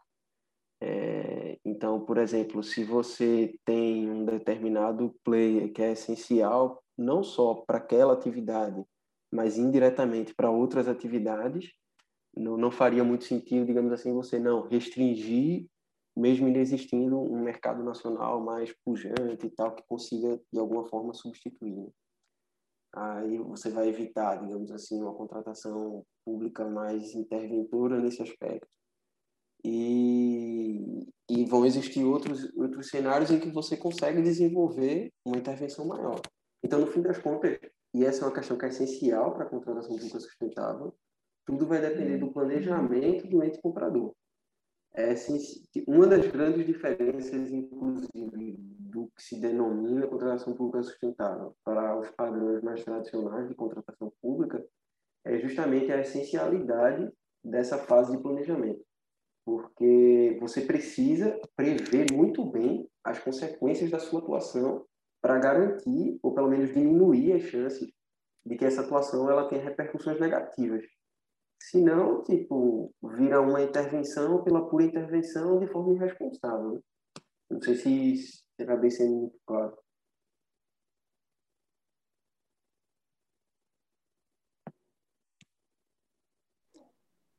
É, oi, gostaria de, de perguntar, então, doutor, se por acaso tem algum mecanismo, alguma forma dentro do contrato em que se possa então, tentar prever as consequências, todas as dimensões que pode ter, porque pronto, o futuro é muito incerto. Então, nem sempre conseguimos ter, ter pressões mesmo, pronto, lá tá, precisas, não é? E ter uma mais ou menos certeza de quais vão ser as repercussões daquilo. Portanto, a pergunta é, é quais são os mecanismos que o, senhor acha que seria assim, mais efetivo na hora de fazer o contrato? Uhum. Entendi. Só uma coisa, esse negócio do doutor, deixa pra lá, não tem negócio de doutor não, né? Esse negócio não, não cola não. É, deixa eu... E também, obrigado por perguntar, porque me lembrou também que eu esqueci de responder a outra pergunta do, do Cardona, também é semelhante, mais ou menos, tem a ver com o que tinha feito, que é como desenvolver né, essa contratação sustentável. Tipo, é, existem algumas. Você nunca vai conseguir prever com exatidão as consequências do seu ato de compra. Mas existem algumas precauções que você pode tomar para que elas, as consequências sejam é, um pouco mais previsíveis. Uma primeira, por exemplo, é você analisar as experiências prévias e identificar, através das experiências prévias, os possíveis pontos de estrangulamento e as possíveis externalidades positivas que você vai gerar. Então, por exemplo, sei lá, todo ente público ele sabe que, do ponto de vista ambiental, é melhor comprar papel reciclado do que papel normal. Porque as experiências prévias mostraram que a compra de papel reciclado gera menos dano ao ambiente. Então, é melhor você comprar, quando você vai adquirir determinados eletroeletrônicos, você verificar a eficiência energética, porque a experiência prévia demonstrou que isso é importante para diminuir a pegada ambiental daquele órgão. E, uma, e existem outras precauções relacionadas a garantir um maior controle sobre o futuro. Por exemplo, se você é, se você celebra contratos muito longos, isso pode ser prejudicial para você prever as consequências do, do seu ato de compra. Primeiro porque você pode pensar, não, esse telefone que a gente vai comprar agora para o órgão público, ele garante o máximo de, de eficiência do ponto de vista ambiental, tanto a eficiência energética quanto a, o descarte dos resíduos, digamos assim. E aí, de fato, naquele momento ele garante isso. Só que aí você celebra um contrato de fornecimento, sei lá, quatro anos. E aí, em dois anos, ele deixa de ser o modelo mais eficiente. Então, o ideal é que você, quando possível, né, porque vão existir contratos que de fato vão existir é, um prazo mais longo, mas quando possível, o ideal é que você celebre contratos com uma duração mais curta. Outra coisa também que pode ser útil é, às vezes, você utilizar contratos abertos. E são contratos que eles não definem a priori todas as obrigações que os, os contratados vão ter que seguir. Eles deixam algumas coisas um pouco mais, não é completamente livres, mas eles criam cláusulas que permitem você contingenciar de alguma forma o futuro sem determinar o que necessariamente vai ser feito. E aí, através dessas cláusulas, você consegue é, manejá-las para garantir um eventual, um eventual, um, como é que eu posso dizer, tipo, arejar o contrato. Você permite você mudar a execução do contrato com o passar dos tempos para garantir que ele satisfaz da melhor forma a dimensão econômica, a dimensão ambiental, a dimensão social. E aí também já aproveitando agora para responder como você poderia efetivar, existem tipo N formas. E a realidade ela sempre vai conseguir mostrar mais formas do que hoje você consegue constatar. Porque podem surgir é, várias várias maneiras novas. É tanto que uma das pessoas que estuda muito isso, computação sustentável, que é, é Aaron Smith, uma professora britânica, ela diz que a classificação das formas de efetivação é, na verdade, uma taxonomia, porque da mesma forma que a taxonomia das espécies, ela está sempre aberta à descoberta de novas espécies e aí, consequentemente, ser adequada às novidades que surgem. Então, podem existir N formas de você efetivar uma contratação pública sustentável e a realidade sempre vai mostrar novas e novas e novas formas. Mas, basicamente, hoje, é, de uma forma geral, existem formas relacionadas ao a própria, ao próprio objeto de contratação e ao próprio procedimento de compra, e existem formas relacionadas à própria execução do contrato. E aí, tipo, dentro do objeto de, de compra, procedimento de contratação, você tem, você pode usar determinados, é, determinadas modalidades licitatórias que são mais favoráveis, você pode delimitar o objeto de uma determinada forma que garanta um melhor uso sustentável para aquela solução, você pode é, fornecer vantagens para determinados agentes econômicos para você, são essenciais. É, você pode, enfim, existem várias várias formas. Nos contratos de defesa, normalmente tem as contrapartidas, que são exigências de que os, os vendedores, digamos assim, eles promovam determinados tipos de investimento ou cedam parte do capital intelectual daquilo que está sendo comprado. Né? E do ponto de vista da execução do contrato, também existem outras formas. Existem remuneração variável, que é você, para além do que já vai ser pago a, ao, ao vendedor, ao, ao privado que participa do contrato, você fixa determinados objetivos para que, atingindo esses objetivos, ele ganhe uma remuneração extra. Você pode prever, do ponto de vista, por exemplo, é algo que está fazendo muito, está muito em voga hoje aí na, na União Europeia, que é a noção de economia circular. Né? E aí, dentro do noção de economia circular, as pessoas exigem dos privados, contratam com a administração, que eles sigam determinados padrões de execução do contrato que garantam é, uma reutilização dos resíduos que são gerados ao longo, da, ao longo do contrato. Para, ao fim do contrato, você ter a menor pegada ambiental possível. Né? Aí existem N, N, N formas, e a realidade sempre vai mostrar que existem novas e novas e novas formas. É só mesmo, hoje, a meu ver, eu, que aí também eu acho que é um dos grandes problemas hoje na contratação pública sustentável, é que às vezes falta comunicação entre os estudiosos da matéria e os órgãos governamentais. Eles acabam muito olhando para a sua realidade, o que é necessário para a contratação pública sem questão contextual, mas eles acabam esquecendo de é, se banhar em, em experiências internacionais, para perceber o que deu certo em outros lugares do mundo, para também aplicar nos, nos seus países. Muito bom, Edivaldo. É, eu queria. Eu estava ouvindo aqui você falar e eu fiquei pensando, né? Parece que existem duas dimensões da contratação pública sustentável. Uma tem a ver com a própria ação da administração, ou seja, se a forma como ela contrata é sustentável per si, e a outra tem a ver com um certo impacto que essa contratação do Estado tem na sociedade e isso também torna sustentável porque faz com que hajam certas ações a serem realizadas na, na sociedade. E eu fiquei pensando na que, nas questões que, que isso levanta. E a primeira delas que, que eu pensei foi no, na forma como algumas vertentes dessa sustentabilidade podem chocar entre si.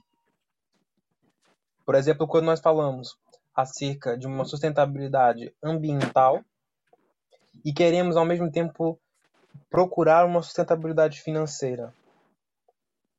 É um dos exemplos em que pode haver um choque, porque muitas vezes o ambiental, o ambiente sai mais caro. E em situações de sobretudo, né, falar do nosso caso no Brasil, sobretudo situações de países, economias em desenvolvimento, isso pode ter um, um custo maior e, e, é importante no ponto de vista da sustentabilidade financeira também, porque sustentabilidade também é pensar no futuro. Uhum, e, e vem outras agora, questões Jeff, também, mas Desculpa diga. estar interrompendo, mas eu lembrei que a gente discutiu no Nobcast do ano passado, com, no caso com o Vitor Hilander, a questão de políticas públicas sustentáveis, em que tinha aquela coisa que, por exemplo, que a gente discutia acabar com veículos que emissores, mas que no final das contas essa política prejudicava pessoas de baixa renda, que era o único veículo que elas tinham condições de comprar, enquanto beneficiava pessoas que não. Eu lembro que a gente discutiu uma coisa disso. Só que isso dentro dos contratos dá uma nova perspectiva, né? Agora desculpa interrompi. Não, mas isso, isso, isso é importante também. Isso você falou uma perspectiva um pouco mais privada, né? Mas você pode ter situações em que o. Agora aqui saiu um pouco da minha pergunta, tá? Desculpa. É só porque o Cardona não fez essa interrupção. Desculpa. Mas você pode ter, por exemplo, é, uma situação que aconteceu aqui na União Europeia e foi discutida pelo Tribunal de Justiça da União Europeia, que, em que uma contra- um contrato público exigia que houvesse é, situações ou, ou capacidade de tratamento de resíduos né, em veículos de transporte. E esse, esse caso foi para o tribunal justamente porque várias empresas não tinham essa, essa capacidade. Entendeu? Eu acho que esse é o caso do Concordia Bus, né? É, um É o caso do Concordia. Bus, sim. É um, é, um, é um exemplo de como isso pode afetar o, o social. E acaba por ter um impacto muito, muito potente no, na concorrência, entendeu? Na concorrência que existe dentro do mercado. E são todas essas questões que fazem com que haja um, um pequeno choque dentro da, dessas várias vertentes da, da sustentabilidade. Deixo essa pergunta para você, que ficou muito grande, culpa do Cardona. Ficou muito grande sobre como a gente, como a gente pode é, como a gente pode resolver esses problemas ou como eles se manifestam, o que você quiser falar nesse aspecto. Uhum. Não, isso é, isso, é, isso é uma questão bem, bem interessante, realmente. Assim, veja, é, primeiro, é, uma das coisas que a gente tem que ter em conta também quando, quando levanta essas questões sobre os possíveis conflitos entre as dimensões da sustentabilidade, e é algo que diz respeito, nesse caso que eu vou falar, ao conflito entre a sustentabilidade financeira e as demais dimensões, né, é que não necessariamente a solução sustentável ela vai ser necessariamente mais cara. Porque muitas vezes, e até por uma questão de, de, de. Enfim, normalmente as pessoas pensam por esse lado, que necessariamente vai ser mais caro, e aí necessariamente vai existir um conflito entre uma sustentabilidade ambiental ou social e, a sustentabilidade financeira. Só que, na prática, isso, já se revelou o contrário. Já tipo, existem estudos que demonstram que, em média, as soluções sustentáveis elas não necessariamente importam maiores custos e muitas vezes até serem mais baratas, porque a longo prazo elas têm um, um custo de gozo menor do que as outras soluções.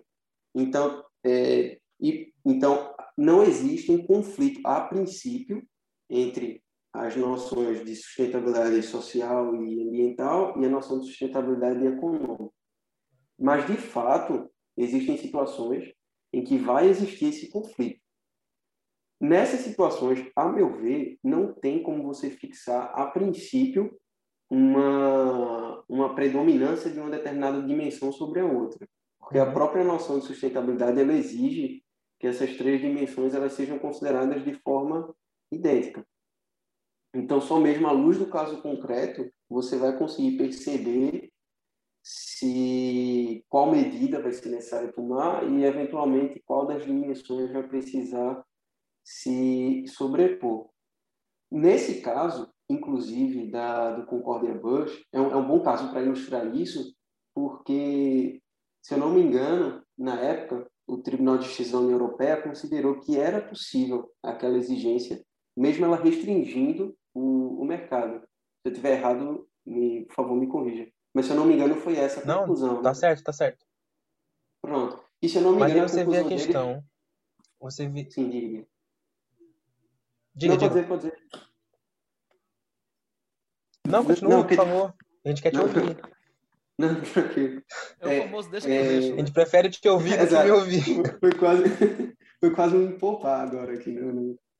Mas, e, e esse caso eu acho que é um, um caso bem, bem, bem interessante para a gente ver isso, porque o, o Tribunal de Justiça da União Europeia ele usou um- uma noção que é bem, bem, bem, bem importante para o direito administrativo, que é a noção de interesse público.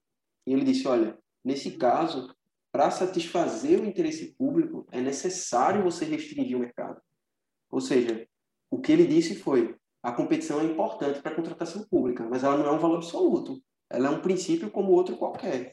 E ela tem que ser ponderado em conjunto com os outros princípios, como o princípio do interesse público e tal. E embora normalmente você precise incentivar a competição para satisfazer o interesse público, porque é justamente a concorrência que auxilia e promove a contratação nos melhores termos, é, vão existir situações em que a satisfação do interesse público impõe uma restrição do mercado. E diante disso, não, não, não há muito o que se fazer. E eu acho que essa noção é a chave para, à luz do caso concreto, a gente perceber, eventualmente, qual das dimensões vão precisar se sobrepor. O caso concreto ele vai demonstrar que, olha, nesse caso, para a gente satisfazer o interesse público, a gente vai precisar proteger um pouco mais a dimensão ecológica do que a dimensão social, por exemplo, ou a dimensão econômica. Ou então, outro caso concreto, exemplo, lá que é a econômica, para a satisfação do interesse público é mais importante do que as demais. Mas eu acho, pelo menos na minha interpretação, é preciso ter sempre em conta que somente o caso concreto vai poder revelar a necessidade de uma dimensão sobrepor à outra. Não, vai, não, não existe, a princípio, uma preponderância de uma dimensão sobre a outra, como algumas pessoas, às vezes, uma posição minoritária, mas que existe, defendem. Né? Muitas pessoas, às vezes, defendem que a sustentabilidade ambiental ela deve necessariamente se sobrepor às outras dimensões da, da sustentabilidade. Olha, eu, eu entendo o que você disse, mas a gente tem que pensar, eu queria pensar, né, com você numa nuance, que é o fato de que na, uhum. na União Europeia existe uma base muito sólida daquilo que são os princípios, da concretização dos princípios, dos objetivos que são perseguidos, e existe toda uma ideia política que paira à volta desses princípios, que é, no uhum. fundo, o prosseguimento de, de uma União Europeia mais o mais avançado possível. E, e, ela, e ela tem em conta, toda essa construção, o fato de que, dentro da União Europeia, a contratação pública tem um impacto brutal na economia. Pronto. Uhum. Mas, em situações, em situações, por exemplo, de países em desenvolvimento, e agora olhar para o nosso caso, no Brasil, em que a gente tem, eu não sei se estou sendo, se estou falando correto ou errado, mas me parece que existe uma crise muito grande de princípios. Entendeu? Uhum. A gente já parte de uma base muito confusa, muito complexa. Porque ao mesmo tempo você a gente teve um governo, ou melhor, tivemos uma sequência de governos muito focadas no impacto do Estado e muito focadas em uma política pública e social de crescimento, etc., e até de preservação ambiental. Uma, ou seja, uma política que focava na intervenção do Estado nesse sentido. E agora a gente entra numa outra completamente oposta de que, que entende que o Estado só tem que olhar. Entendeu? E muitas vezes, muitas vezes, ok, vamos ser sinceros, 100% das vezes entende que o que importa mais é gastar menos. Uhum. Ou melhor, nem é gastar menos, é ganhar mais. Vamos dizer assim. Então existe uma crise conflitual, uma crise de princípios muito grande, que eu acho que dificulta que os casos que haja uma sobriedade tão grande nos casos como há na União Europeia, por exemplo. A, a uhum. jurisprudência do Tribunal Europeu é muito sólida. Como a gente uhum. consegue isso num país como o Brasil que vive essa crise de princípio? Lembrando que a gente também não tem tribunais administrativos no Brasil, ou seja, é tudo não sei, enfim, confusão total para mim. Então, essa é uma pergunta muito massa, muito massa mesmo, porque assim, é...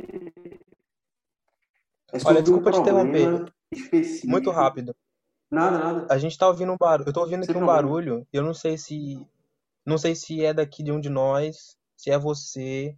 Alguém. Não, eu acho que é aqui eu acho que não. Talvez os fones, não? Provavelmente. Talvez, não sei. Agora tá Às melhor? fica batendo em algum lugar, talvez. Ah, ah devia ser isso. Eu acho que o microfone do fone tava batendo aqui na mesa. Melhorou agora? Ah, pronto. Tá, agora tá ótimo. Agora tá Sim, desculpem, desculpem. O Vitor que corte isso. Não, desculpa, a gente Ele que lute. O Vitor que se vire, como a gente gosta de falar. De antemão, mil desculpas. É, mas então, isso é uma pergunta muito massa, assim, porque sobre um problema que se verifica nos contratos públicos brasileiros, não só agora com a noção de contratação pública sustentável, mas que já se verifica há muito tempo por conta dos contratos de concessão. Porque o que acontece? É, você desenvolver uma contratação pública sustentável, ela pressupõe você perceber os contratos públicos como um mecanismo de política de governo e um mecanismo, e, consequentemente, um mecanismo, quer dizer, mais do que um mecanismo de política de governo, um mecanismo de política de Estado. E que é a mesma, o mesmo, a mesma necessidade que existe, por exemplo, nos contratos de concessão, por serem, ou então de PPP, né? que são contratos que são demasiadamente longos e necessariamente se arrastam por vários e vários governos. E, infelizmente, no Brasil, ainda não existe muito essa noção de diferenciar o que seria política de governo e o que seria política de Estado. E isso é muito prejudicial, de fato, para no Brasil a gente efetivar uma contratação pública sustentável. Porque a contratação pública sustentável, ela parte do princípio de você efetivar políticas públicas. E a efetivação de políticas públicas é uma coisa que ela necessita de tempo e necessita de uma avaliação, ou seja, necessita de um foco que vai se, se estender por muito mais do que quatro ou oito anos. Como na União Europeia existe um, um ente supraestatal que, de certa forma, consegue garantir uma governança mínima, algumas diretrizes básicas que os estados são obrigados a seguir, isso acaba sendo mais efetivo, de fato. Eu concordo com você. Mas, a meu ver, isso não é um absoluto impeditivo para a gente desenvolver aqui no Brasil contratações públicas sustentáveis. Eu acho que existem. É... Primeiro, primeiro, porque isso é uma necessidade, a meu ver. Então, você tem que enfrentar o problema e tem que dizer: não, peraí, vamos ter uma noção aqui, pessoal, vamos perceber que é preciso seguir essas políticas, são políticas de Estado, e vamos respeitá-las. E aí faz parte de uma questão de cultura democrática. Só mesmo quando a população for desenvolvendo essa cultura democrática, passar a exigir do, do, dos seus governantes esse tipo de atitude, é que isso vai se tornar mais efetivo. Acaba sendo uma promessa meio vazia, mas infelizmente eu não, não consigo perceber outro, outro remédio mais eficaz do, do que esse. É... E, e segundo, porque existem determinados tipos de políticas públicas a serem desenvolvidas pelos contratos, pelas compras governamentais, que elas até conseguem é, obter algum resultado antes do fim de um governo, percebe? Então, por exemplo, é, determinados contratos que se voltem para evitar uma, uma, um consumo predatório dos entes governamentais, isso é um benefício que ele surge imediatamente, na mera execução do contrato. Então, você vai conseguir desenvolver uma contratação pública sustentável nessa dimensão, mesmo existindo esse problema de não saberem diferenciar o que é uma política de Estado e o que é uma política de governo. Não sei se também foi muito claro, acho que cara foi meio confuso. Não, eu entendi, entendi o que você quis dizer. Última pergunta para eu passar a bola e não me chamarem de não dizerem que eu, que eu tô tomando aqui o tempo todo. Mas assim, é só uma questão que eu acho que é interessante olhar, perguntar para um pesquisador brasileiro se existe alguma influência, ou se deve existir, se pode existir, se de alguma forma é, alguma coisa pode ser dita sobre o fato de que o Brasil tem muitas entidades públicas. Não sei quantos municípios, não sei quantos estados, não sei quant... É, existe uma, uma quantidade muito grande de, de entidades públicas justamente porque existe um, um sistema de, de como é que fala? Uma forma de estado? Sim, sim, uma forma de exato existe uma forma de estado específica né? diferente da que temos em Portugal por exemplo isso pode influenciar caso, né? essa essa dif Diga? No, no caso, é que você está falando de tipo, um modelo federativo e tal. Exato, exatamente. Se, se isso pode ter um impacto, se pode ajudar, se pode influenciar, porque existe também uma, uma certa descentralização né, da decisão, da contratação e de, de tudo mais. Então, isso tem um impacto, tem um impacto enorme. E não é para o bem, infelizmente. Porque o que, que acontece? é, você tem muitas entidades e, no caso das compras públicas no Brasil, a Constituição prescreveu que a competência da União ela é para legislar sobre normas gerais. Então, esses aspectos de centralização e as políticas que vão ser desenvolvidas e tudo mais, elas estão muito mais à, à escolha e à discricionariedade né, desses entes suprafederais, digamos assim, infrafederais, digamos assim, né, os municípios, os estados e tal. E isso acaba sendo extremamente prejudicial, porque, primeiro, você perde escala. Você, uma coisa é, imagina, você ter todo um país empreendendo esforços para duas ou três políticas. E você tem muito mais recursos aplicados naquilo, e, consequentemente, a sua taxa, sua chance de sucesso é muito maior. No Brasil, não. Você é, pode correr o risco de você ter, tipo, a União, que é que tem mais recursos, convenhamos, é, empregando esforços para uma determinada política pública, e aí quando vê, o município está fazendo o contrário, ou está se abstendo, ou até fazendo o contrário. Então, isso é um bocado complicado. Inclusive, na nova lei de licitações, se tentou dar um primeiro passo sobre isso, mas isso já está gerando uma discussão enorme, porque na nova lei de licitações aqui no Brasil, eles tentaram obrigar os estados e municípios a utilizarem o... Quer dizer, a lei ainda não foi aprovada, né? É só um projeto, mas é o que tudo indica, deve ser aprovada, e o atual texto, ele prevê que os estados e municípios vão ter que utilizar uma plataforma de compras do governo federal.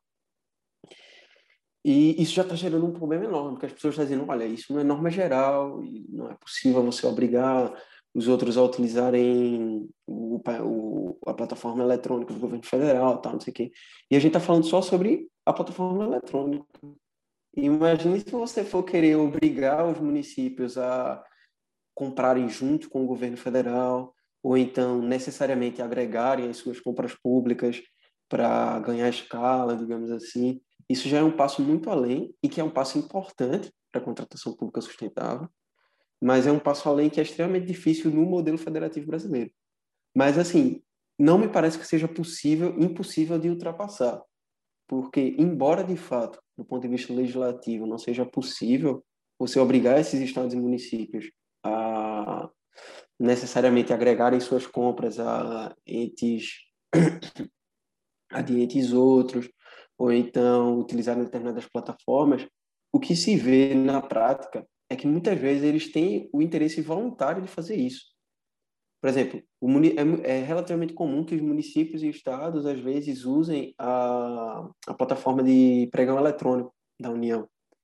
E, ou então, às vezes, é comum que alguns entes entrem em lista de compras de outros entes para facilitar a aquisição. Então, no fim das contas, não é possível você obrigar do ponto de vista legislativo, mas na prática, o que a gente vê é que se você realizar certos incentivos, você tornar mais claras as possibilidades, facilitar os processos, esses entes, embora não sejam obrigados, eles têm todo o interesse em centralizar e agregar essas compras, de forma que isso seria bastante útil para você garantir um maior impacto e uma maior efetividade das políticas públicas que você quer implementar através dos contratos. Jeff, posso ou temos mais perguntas? Muito bem. Uh... Ed. Uh... Eu, tô, eu tô escutando. Ok, pronto. Não, era só.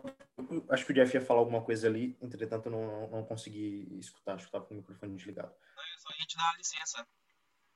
Ah, muito bem. Então, se você me permite essa parte, eu vou fazer aqui a minha pergunta. Uh, como nós já vimos aqui pelas, pelas últimas perguntas, em Portugal nós não podemos falar em contratação pública sustentável sem nós tocarmos uh, no direito europeu. Portanto, essa entidade uh, um tanto estranha para quem vem do Brasil para cá. No âmbito no Brasil, uh, há alguma vinculação no âmbito do, do Mercosul? Então, isso é uma questão bem, bem, bem legal, porque assim não existe no âmbito do Mercosul não existe já se tentou é, elaborar alguns, alguns, alguns diplomas para garantir alguns benefícios mútuos para quem está ali dentro do, do Mercosul e tal, nos, nas compras públicas de cada país. Mas isso nunca foi para frente e tudo mais, de forma que hoje não existe nenhum diploma que seja vinculativo nem nada do tipo. Mas isso é uma pena, porque o Brasil ele tem uma principalmente para o Brasil, porque o Brasil ele tem uma posição assim um bocado dominante em relação aos outros países do, do Mercosul, de forma que seria muito interessante existir algum tipo de, de padronização nesses países, primeiro, para garantir que os competidores brasileiros tenham mais acesso a esses mercados. E segundo, para o Brasil começar a experimentar como é se abrir para o mercado internacional. Por exemplo, a gente está agora com uma discussão muito grande sobre a adesão do Brasil ao Tratado de Compras Públicas da, Organização Mundial do Comércio. E, e uma das questões que muito se coloca é que, tipo, tá, mas assim, será que os competidores brasileiros não vão ficar em desvantagem dos competidores internacionais? É que tipo de mercados a gente vai efetivamente abrir? Quais mercados a gente não vai abrir? Porque o tratado ele permite isso, né? Ele não é uma adesão, tipo, rígida, digamos assim. Você pode dizer, olha, eu, eu vou aderir em tal parte, em tais mercados, em tais mercados eu não vou aderir e tal. E seria muito bom para o Brasil se abrir para mercados que têm uma competição num nível relativamente semelhante, ou até inferior, às vezes, ao, ao brasileiro, para a gente perceber que mercados nossos, de fato, estão preparados para uma competição internacional no melhor nível, que seria excelente, e o que não está, e o que ainda precisa de uma certa proteção, porque tem, de fato, potencial para desenvolvimento, ou então que, olha, não está no melhor nível internacional, mas a gente não tem potencial nesse, nesse mercado e aí não faz muito sentido a gente estar tá com protecionismo nisso e tal. E, e, é uma pena porque a gente, infelizmente, não percebe isso e não, não anda para frente com isso. Mas não existe e, porém, seria muito bom que, que existisse. Pelo menos, a meu ver, eu acho que era, seria uma proposta bem, bem, bem interessante. É, eu sou eu que dou a notícia triste ou são vocês? Mas pronto, a gente está chegando ao final, porque, como sempre, a mente opressora do nosso editor não pode deixar que a gente se alongue. E eu sei que. Porque esse foi um momento que o Jeff aproveitou muito, e portanto, a gente já passou do tempo. Mas, Ed, cara, eu não sei se você quer fazer uma conclusão, eu acho que é importante dar um tempo, porque não cortar abruptamente aqui. Não, tranquilo. Assim, não, não sei muito bem se, se teria provavelmente muito mais coisa para falar. É, talvez, é, assim, uma conclusão rápida que eu acho importante a gente ter em conta, principalmente os brasileiros, é que hoje, de fato, o principal direito que está nessa, que tá na vanguarda, digamos assim, nas contratações públicas sustentáveis é o direito europeu tem sido o direito que mais tem investido nisso, que mais tem notado esses desenvolvimentos e se esforçado para garantir contratação pública sustentável e tal.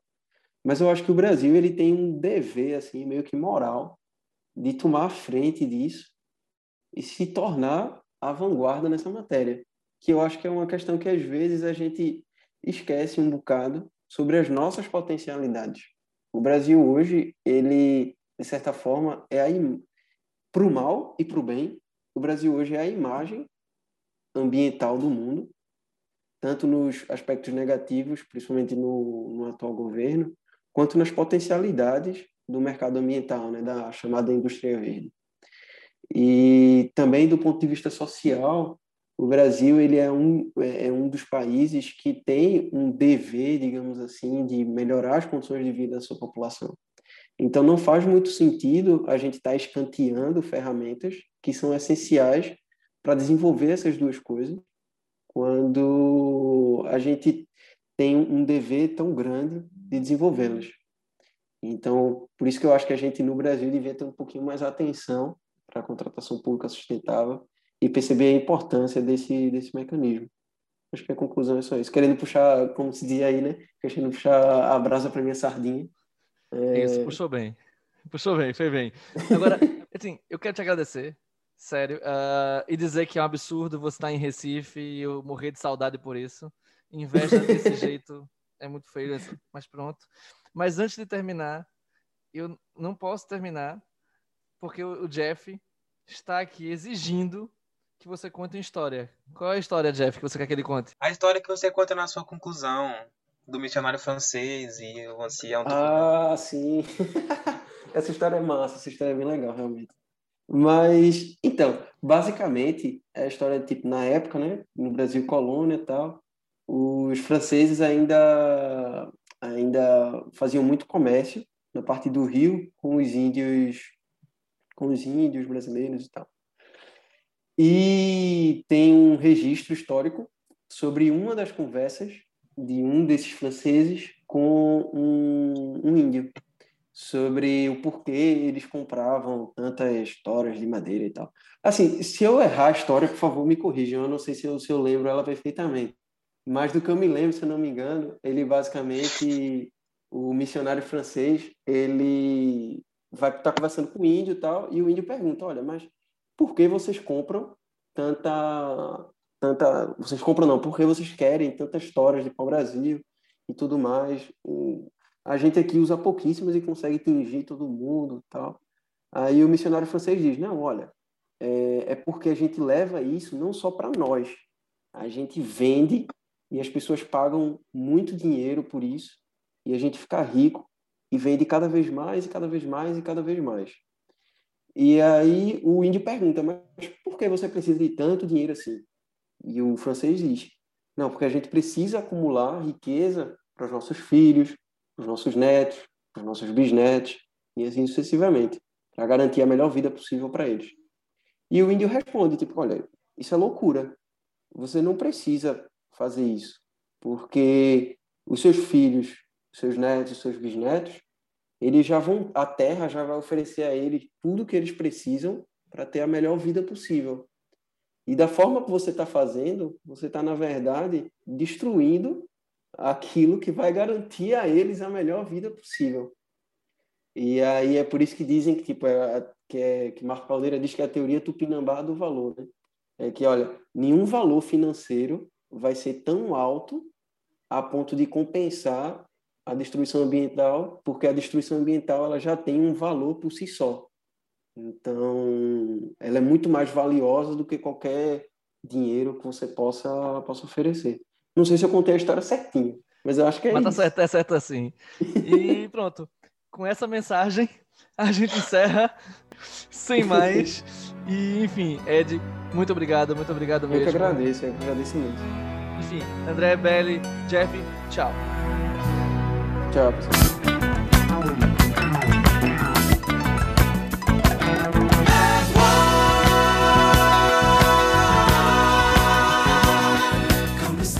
Antes de encerrarmos, eu deixo três dicas. As playlists e os remixes desta temporada do Nelbcast estão todas disponíveis na Mixcloud e no Spotify.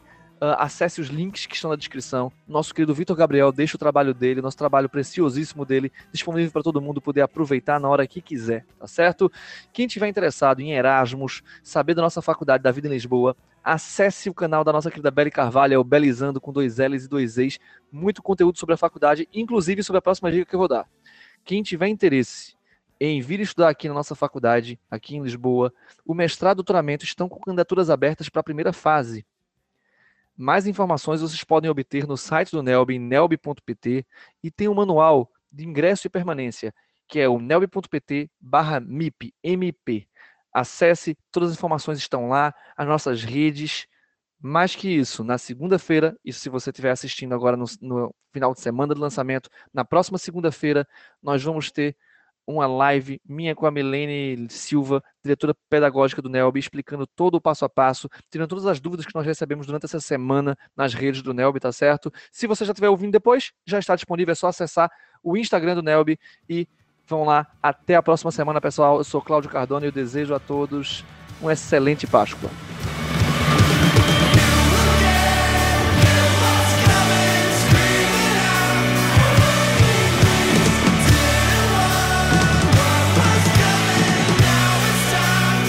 E com isso encerramos mais um Nelbcast. Hoje entrevistamos o nosso querido Caio Brilhante Gomes e o Edinaldo Silva.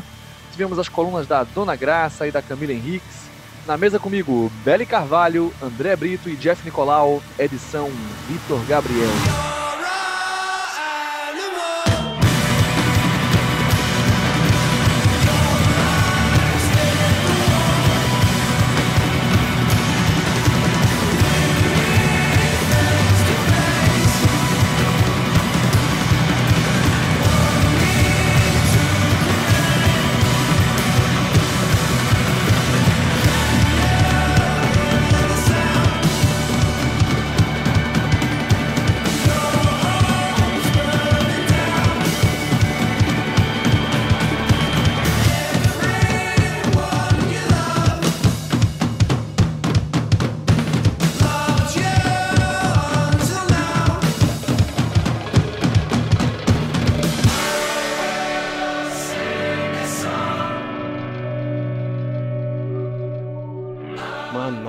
Passada teve uma altura que eu tava. Eu, passe, eu tava numa casa no centro de Torres e tem aquelas praças assim lá no. Tem. Tem uma praça assim no meio, né, dos prédios. E juntava assim uns pombos ali de vez em quando, cara. E eu não sei por que motivo os pombos inventavam de colocar assim. É, ficar mesmo na varanda. E aí eles juntam ali uns três ou quatro e começam a conversar entre eles. E é uma, a conversa de pombo é uma coisa, mano, que nem. Além de ser irritante, ela é assustadora. Já viu os pombos conversando? Eles fazem tipo um barulho estranho. Eu não vou nem tentar imitar, que vai ficar ridículo. Mas eles fazem um barulho estranho com a garganta. Se for muito, dá medo, cara. Eu já acordei de madrugada com esse barulho uma vez, quando eu tava nessa casa. Eu fiquei com vontade de chorar. O auge, meu pai, o auge. Pronto, eu não cheguei nesse nível de estar quase chorando, como o Jeff, não é? Mas me senti assim, ligeiramente incomodada, porque uma pessoa assim convém ouvir a aula se quer perceber alguma coisa e não, não, tava, não tava a dar, não tava a dar.